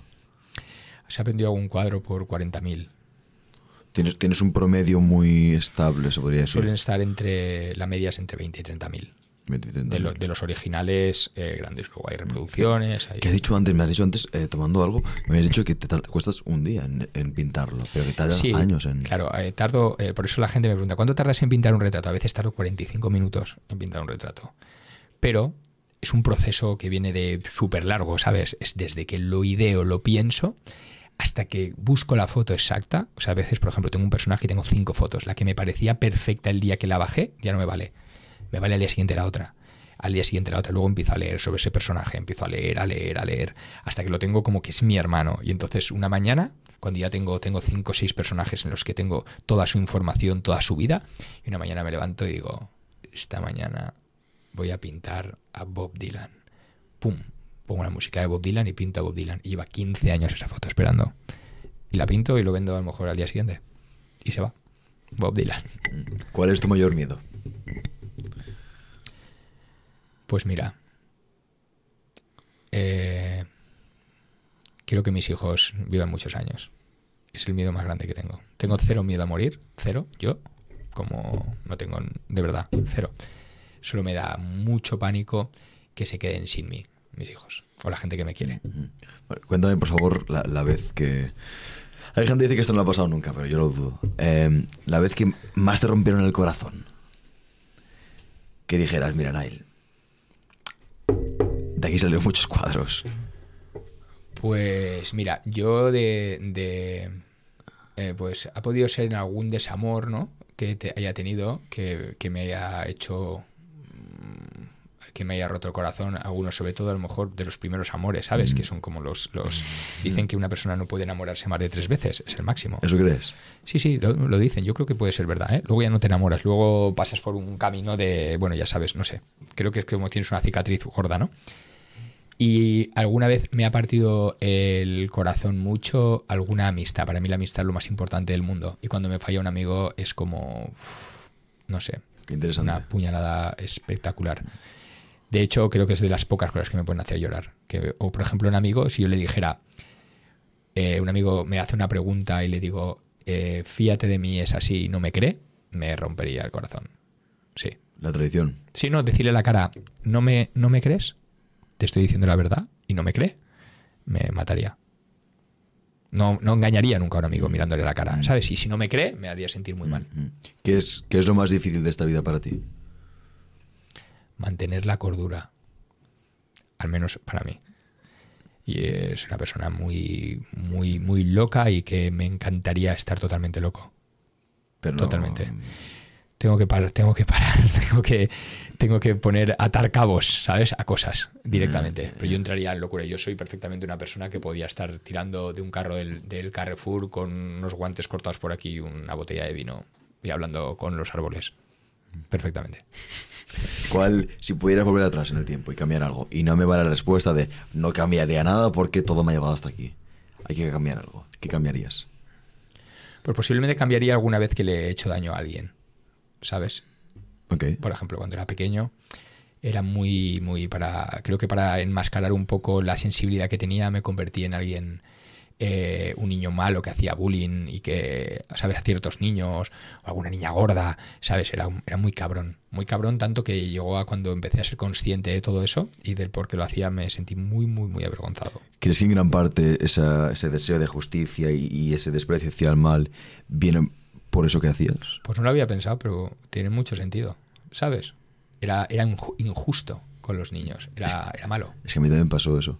Así, era. Y sabes que mucha gente que hace eso, ahora que lo dices, con los años son los que más ayudan y los que más le molestan injusticias. Porque nosotros hemos visto lo que hemos provocado, ¿sabes? Creo yo. Esto, esto no lo he dicho nunca, pero yo recuerdo de, de pequeño, eh, yo me metía, o sea, yo me metía con los que, pues, cuando era más chaval, hacía un poco de, molestaba un poquito, a, recuerdo a un chico, Lorenzo se llamaba, y porque a mí me molestaba, yo tenía sobrepeso, se reían de mí y demás, y yo le, yo le picaba a él. Y recuerdo que me enteré, eh, un día estuve mal un viernes, me acuerdo perfectamente, y él ese viernes se volvía a Argentina por el trabajo de su padre. Y yo me puse a llorar, porque no, no podía pedirle perdón a él. Y yo supe que la hice mal. Y, yo era un crío, tenía 12 años, y me puse a llorar. Le decía a mi madre, es que no puedo pedirle perdón. Se va a ir y no, y no se va, va a pensar toda su vida, es que hijo de puta Nile, pero es que no puedo pedirle perdón. O sea, que, que no, Ya, que- ya, que ya, ya. no- y eso me ha...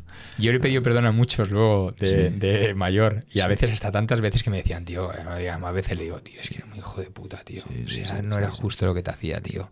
Era malo, era malo. Mira, era muy bueno para algunas cosas, Sí. pero para, para defender de repente me daba por defender a alguien como si fuera mi, vamos, como si fuera mi muñeco, ¿sabes? A alguien, no, pues si ya se le tocan, yo tal. Y de repente yo era un canalla con gente, un canalla, ¿sabes? Y uf, eso, lo, eso, lo, eso lo, si pudiera, lo cambiaría. Sí, Ju- ju- justificaría mucho, porque a mí también el tema de bullying me, me, me pone muy irascible, me molesta muy, me pongo, me altero un poco cuando veo ese tipo de cosas. Sí. Y creo que tiene mucho sentido por eso. Sí, sí, sí. Es- ese Queremos resarcir. ¿eh? Queremos resarcir, pero... Joder. Vale, eh, Igual nos espera el infierno para eso, ¿eh? ¿cuál, es, ¿cuál es tu mayor arrepentimiento? Mayor arrepentimiento. Que una, esa, esa losa con la que cargas en el día a día, más allá de eso que hemos dicho de, de la infancia. Mira, yo de verdad no mm, soy una persona que todo lo que todo lo que me, me genera pesar lo soluciono. Le pongo solución. Yo no me voy, yo me voy a la cama limpio. En serio. Sí, no. Si tengo que llamar a alguien para pedirle disculpas hoy en día, lo hago. Si tengo que. No, no quiero odiar a nadie, no quiero tener. eh, o sea, el, el odio bloquea, tío. Es terrorífico. Yo soy muy orgulloso y muy de. Esto es así, a partir de aquí. Eso lo, lo, lo fulminé de mi vida. ¿Cuál crees que será tu mayor arrepentimiento? Conociéndote. Por cómo eres tú, tendencias. Pues mi de arrepentimiento puede ser alguna vez no haber tocado alguna puerta por. Por, por no te diría por- porque no es orgullo, pero es por perderme cosas, por a veces no, no mostrarme como en la necesidad de tío. Escúchame, necesito esto de ti o me gustaría que hicieras esto por mí. ¿Qué es lo que, bueno, esta pregunta a ti, no sé qué vas a responder. ¿Qué es lo que más te gustaría conocer- eh, experimentar en un futuro? La libertad total. Me gustaría experimentar, ¿sabes? Y eso cómo se define. Hazme, eso, hazme esa idea tangible. Pues mira, al final eh, me encantaría. eh, la- la li- es que la libertad es, es. Joder, es casi imposible de tener hoy en día, tío. Encima es que cada día es peor esto, ¿sabes? O sea, hoy en día no podemos decir nada. Es como tienes que medir todo. Entonces, eh, me encantaría tener esa libertad total de, de- de vivir como me diera la gana. En todos los sentidos. ¿Sabes? Mm, Sí. No crees que la libertad está en la mente, en ese sentido. Ojalá estuviera solo en la mente. Si fuera en la mente yo sería libre. Hay un montón de cosas que no te dejan ser libre, ¿sabes? ¿Qué, qué cambios te gustaría ver en la sociedad en un futuro?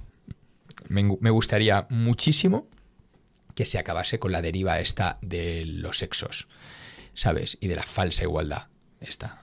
El otro día fui a una discoteca en, en- en Madrid y en la puerta me dicen, chicas gratis, chicos 30 euros. Y yo, ¿sabes? Digo, esto es una puta coña, ¿no? ¿O qué? No, no, no es coña. Las tías gratis, los tíos 30 pavos. Y digo, me imagino que fuera al revés. No había ni una sola tía de las feministas que habían en la cola quejándose Claro que no. de decir que por qué a mí me cobraban 30 y a ellas cero. Coño. Pues esto es solamente un ejemplo. O sea, eh, necesito que se acabe el tema hombre-mujer porque genera mucho, o sea, a mí me, me, molesta, me molesta este tema bastante. O sea, tengo clarísimo cuál es mi posición en esto y es que, por supuesto, el hombre y la mujer somos totalmente iguales en derechos y libertades, no somos iguales físicamente. Entonces, no mezclemos toda esta mierda, ¿sabes? Nos han metido en un lío, tío, ¿sabes? Aquí hablar. ¿Tú crees que iba a hablar con él, ellas, ellas? O sea, ¿tú crees que, o sea, ¿tú crees que yo tengo pinta de estar preocupándome por decir todos estos nombrecitos, que me parece ridículo, ¿sabes? Pues esto, esta deriva no me gusta nada. Ni esta, ni, bueno, ni, ni, hoy en día la mordaza en la que estamos sometidos, el humor negro ha desaparecido, tío. Me encantaban los chistes de los cojos, de los gangosos, del gordo, del flaco, del, del de todo, tío. O sea, eh, hasta, o sea, la película de Torrente, si la hacen hoy en día, acaba en el talego. Es, es, es, muy sencillo, es como no vamos a culparte, o sea, ciertas cosas, por ejemplo, lo de la gordofobia. No vamos a hacer una broma sobre sobre la gordofobia. Es algo que sobre lo que tú eres responsable porque entonces te das cuenta de que es tu culpa. O sea, no vamos a hacer bromas sobre algo que es una condición sobre la que tú eres generalmente, sí, ahora todo el mundo tiene tiroides, como dijo Eso te iba a decir, te iba a decir. Es que todo el mundo tiene un problema hormonal. O, escúchame una cosa, si te metes en una jaula, te aseguro que sales flaco. O sea, yo siempre lo digo, en el campo de, no, escucha, en los campos de concentración de los nazis no había uno gordo porque no comían. O sea, tenemos claro que hay gente que la comida le... Y, te, y, una cosa, los problemas mentales traen mucho esto. Gente que hay un vacío y lo llenan con comida. Por supuesto, es un problema, desde luego no es culpa para nada de esa persona que se infla a comer o que se atiborra a comer. Pero que tenga claro que engorda porque come. Pero es su responsabilidad. Eh, eh, claro, que engorda porque come. Exacto. O sea, esto no es... Y luego una cosa, lo que no puede ser es que yo, eh, que, o sea, las, las modelos son flacas. También hay modelos curvis ahora, porque hay mucha población curvy y es normal que haya gordas haciendo esto, ¿vale? Pero lo que no puedes pedir es que yo quiero jugar a baloncesto. Midiendo unos 60, el jugador de baloncesto tiene que medir dos metros. O sea, eh, no nos volvamos locos aquí, ¿sabes? Pero es que ahora mismo es como, todo el mundo podemos hacer todo. ¿sabes? Es como antes. Antes tener, para ser alguien famoso o alguien que tuviera una audiencia, tienes que tener un don especial o algo, una actitud, ¿no? De algo que era diferente al mundo. Ahora no. Ahora todo el mundo quiere ser famoso, pero por cualquier cosa. Pero lo fuerte es que hay gente que lo es. Esto es lo mejor de todo. O sea, me encanta. O sea, nos hemos convertido en un mundo en el que es como muy loco todo. Es, es, como que, mira, no, todo aquello de lo que soy responsable es decir, yo quiero ser modelo, pero sin tener que pasar por lo, por lo que hace falta para ser modelo. Claro. Es decir, no, no me hagáis bromas sobre algo eh, que es culpa mía y responsabilidad mía. Porque entonces me, me, hace sentir mal. ¿De qué? De que tienes sobrepeso. ¿Por qué? Porque no tienes esa disciplina. Tío, yo eh, cuando me volví eh, vagabundo me puse gordo. Gordo, gordo, gordo. ¿Vale? O sea, gordo para mí. Otro, hay gente que me decía exagerado, gordo.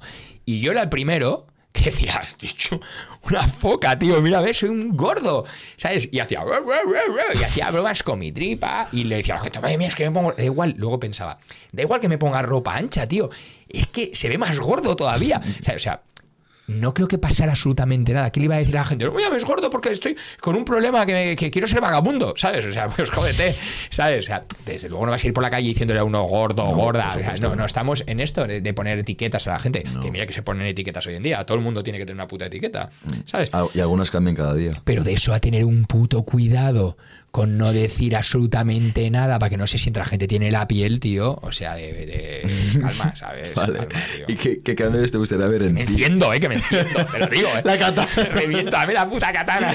¿Qué cambios te gustaría ver en ti mismo en un futuro? Eh, mira, tío, yo a mí me gustaría llegar a ser como más zen, ¿sabes? Y siempre, porque yo me. Saber montar un negocio y ya está. Yo me enciendo, tengo una mecha súper corta. Yo de repente eh, solamente me tienes que tocar un poco así la clavija y de repente ya me pica todo, ¿sabes? Entonces me gustaría ser como. A mí, Peña, tío, esta que. que, uf, que es muy zen, tío, me encanta. Te encanta. Me encanta, sí, me encanta. No, no te veo a ti eh, de esa no manera. Por eso te, claro, me has preguntado que cada vez que te gustaría.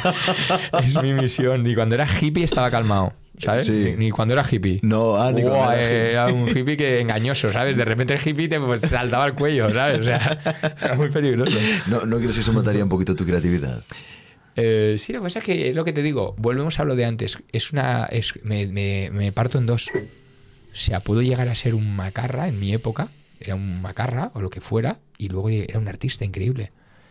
Y es verdad, me sorprendía de repente que cuando me veía haciendo esas cosas y recordaba lo que había, cómo era realmente. O sea, yo me, me separo totalmente. Qué interesante. Interesante. Vale. Imagínate que estás en lo alto de una montaña. Tienes a todo el mundo escuchándote. Son tus últimas palabras al mundo. ¿Qué les dices? ¿Sabes lo primero que me ha venido a la cabeza? Dilo. Que os jodan. Fue padre. ¿Sabes o qué? Dilo, dilo. Te lo digo porque es que es como eh, sufres tanto, tío, y te ha costado tanto y nadie te pone un- una manita para levantarte. He pasado por. Luego, he ayudado a muchísima gente. Me la me- o sea, yo he ayudado a mucha gente y me doy cuenta que a mí no me ayudan. Te lo digo de verdad. O sea, ¿De verdad que es te- eso? tengo algo, tío. No, no. O sea, yo estoy, estoy, con- o sea, estoy convencido, lo he vivido. A veces me he ido a pensar yo lo mismo que esto que te he dicho de no vendo pintura porque la gente no, no, no pintas pintura porque pintas muy mal. Bueno, pues yo a lo mejor es que pienso, la culpa es tuya. Y yo me he ido a tal. ¿Debo hacer algo? Que, que eh, bloqueo que la gente me quiera ayudar. No, no, mira, yo creo, yo creo que. Yo creo que tú estás viendo más cosas negativas que positivas, porque yo de verdad, de veras lo pienso, ¿eh? Que en el fondo las personas somos todos personas. Al igual que tú has dicho, que ese tío famoso, cuando tú lo conoces, dices, "Oye, tío, pues este, madre mía, qué menú demonios tienes en la cabeza. Porque todos somos personas. Y yo pienso que en el fondo, cuando no te ayudan y no son empáticos, es debido verdaderamente a la ignorancia, pero que si te entendieran, fue un matemático, Blaise Pascal, que dijo, entender es perdonar. Tú no puedes entender a una persona y no perdonarle. Bien. Que si hubieras estado en su punto, con sus traumas, con su historia, con su pasado, hubieras hecho exactamente lo mismo que él, que entender es perdonar. Yo pienso que las personas somos personas y que cuando no hay una ignorancia enorme, que lo, que lo vela todo, que lo ciega todo, eh, nos ayudamos muchos. De, de veras tengo esa, esa esa esperanza frente a la sociedad. A pesar de los pesares, a pesar de este tipo de perfiles, a pesar de este tipo de tendencias, tengo una mirada esperanzadora respecto al mundo. ¿Sabes por qué? Porque soy joven. Efectivamente. Es cuestión de tiempo. ¿Tú crees? Sí, sí, no, te lo puedo garantizar. Eh, siento darte esta noticia, ¿sabes? Pero eh, créeme, es cuestión de tiempo. 35 años voy a Andorra y actualizamos esto. Eh, es, es cuestión de tiempo. Sí. Puede ser, puede ser.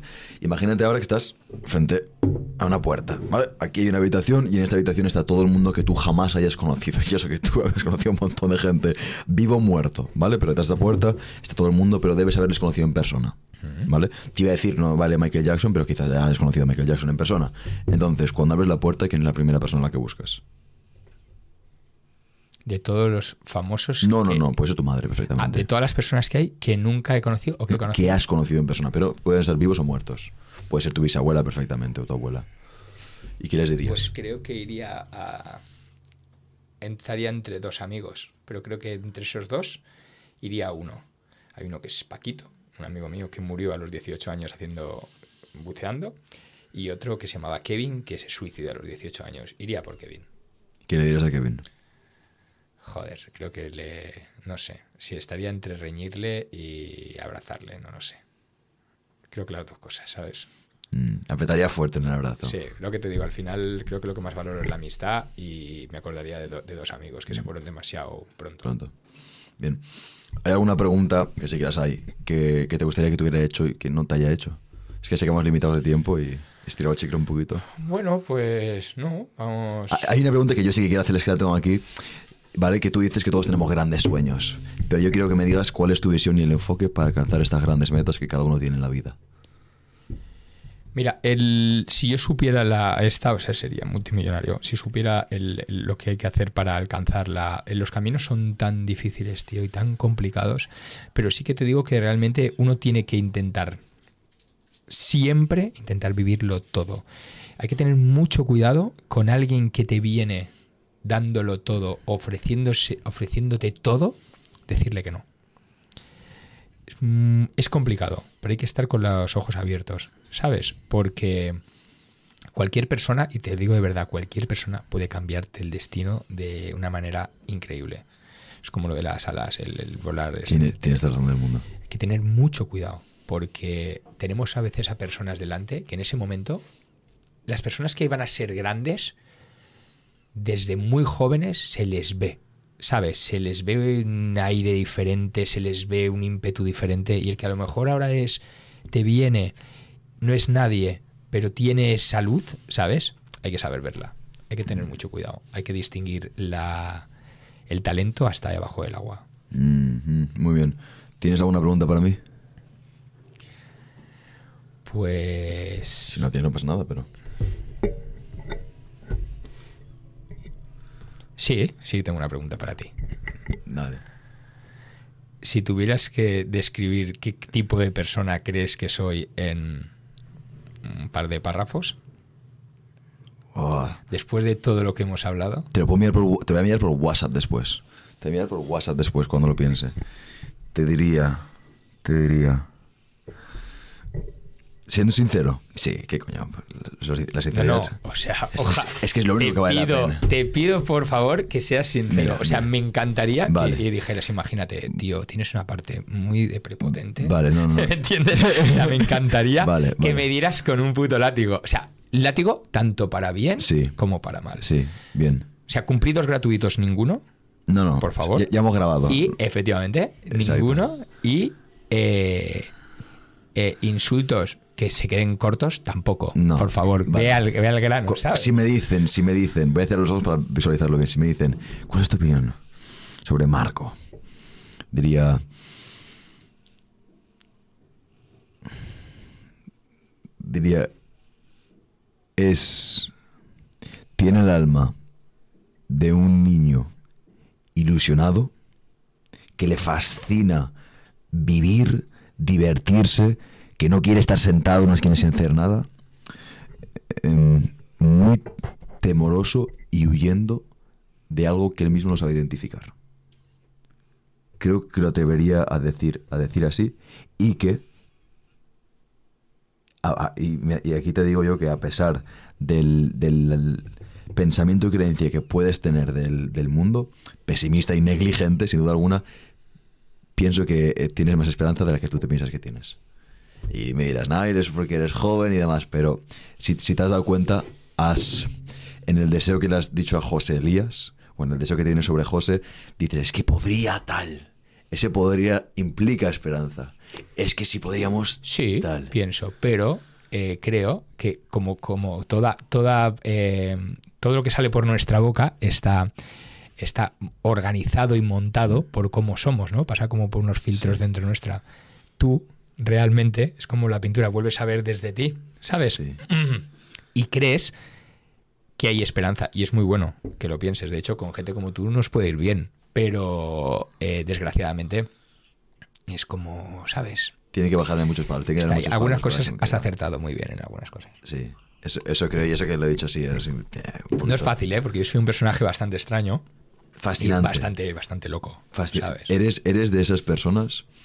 De hecho, eh, me avisó Gessi y yo técnicamente hasta marzo estoy con. Esto está prácticamente cerrado. Tengo alguno que meto en enero, alguno que meto en noviembre. Y, pero vi esto y dije, hostia, qué guay. Y te lo digo, te lo, te lo juro por Dios, y yo creo en Dios, que mm, este es de las conversaciones que miraré y que cuando esto se acabe voy a decir, ojalá hubiera tres horas más. Porque no sé si te voy a volver a ver nunca más en Sí, mi vida. seguro que sí. No, no lo sé. Sí, seguro que sí. Pero, y esto, mira, y eso que te digo esto, y yo sé que a ti te gusta, no, a los halagos hasta la polla de los halagos. Pero te lo digo en serio, digo, joder, eres de esas personas que digo, me da una lástima despedirme porque no sé si los voy a volver a ver, no sé cuándo los voy a volver a ver. Sí, seguro que y hay Te tantas puedo- historias. Te puedo asegurar que nos volveremos a ver. Y finalizaré esto con decir que estás, estás completamente lleno de vida y, y me has... Mira, yo estoy ahora mismo en un punto donde no sé si dejarme algo fundamental para mí, que estoy haciendo por otras personas, y me doy cuenta de que, de que tú mirarás atrás y dirás, hostia, no me arrepiento de, de no haber, al menos lo intenté. Quizás, oye, pues mm, este de trabajo de consultoría y demás, que la gente dice, pues seguro, y a los 10 años tienes esto lo otro, veo a ti y digo, joder, eh, o como dijo, no sé si fue Oscar Wilde, o, o vives una vida digna de ser escrita, o escribes una, digna, una vida digna de ser vivida, y tu amigo la estás Totalmente. pintando y la estás viviendo. Así que es maravilloso. Pues nada, ¿quieres la katana pequeña o la grande? O la mediana. ¿Cuál quieres tú? Hombre, yo siempre me iría por la grande. Vale, vale. ¿Sabes? Tiene la- complejo Es, es la que más daño hace. ¿Sabes? Es la que más daño Aquí hace. estoy, espérate. Ahí. Toma, está sin afilar, no te preocupes. A ver. Sácala, sácala. Hostia, como pesa, ¿no? Sí, sí, señor, sí, señor. Le chocabas en 3, 2, 1 y con esto se acaba. Caballero, estoy realizando el rizo más fuerte, más fuerte. La vamos a despuntar. Hasta la próxima. Ya está, esto es el final del episodio de esta semana. ¿Qué te ha parecido? ¿Te ha gustado? ¿No te ha gustado? sea cual sea la resolución, por favor, deja tu crítica, deja tu halago en los comentarios. Siempre los vemos y nos gusta bastante leerlos, bien sea bueno, bien sea malo. Dicho esto, disfruta mucho del día, de la semana y de la vida.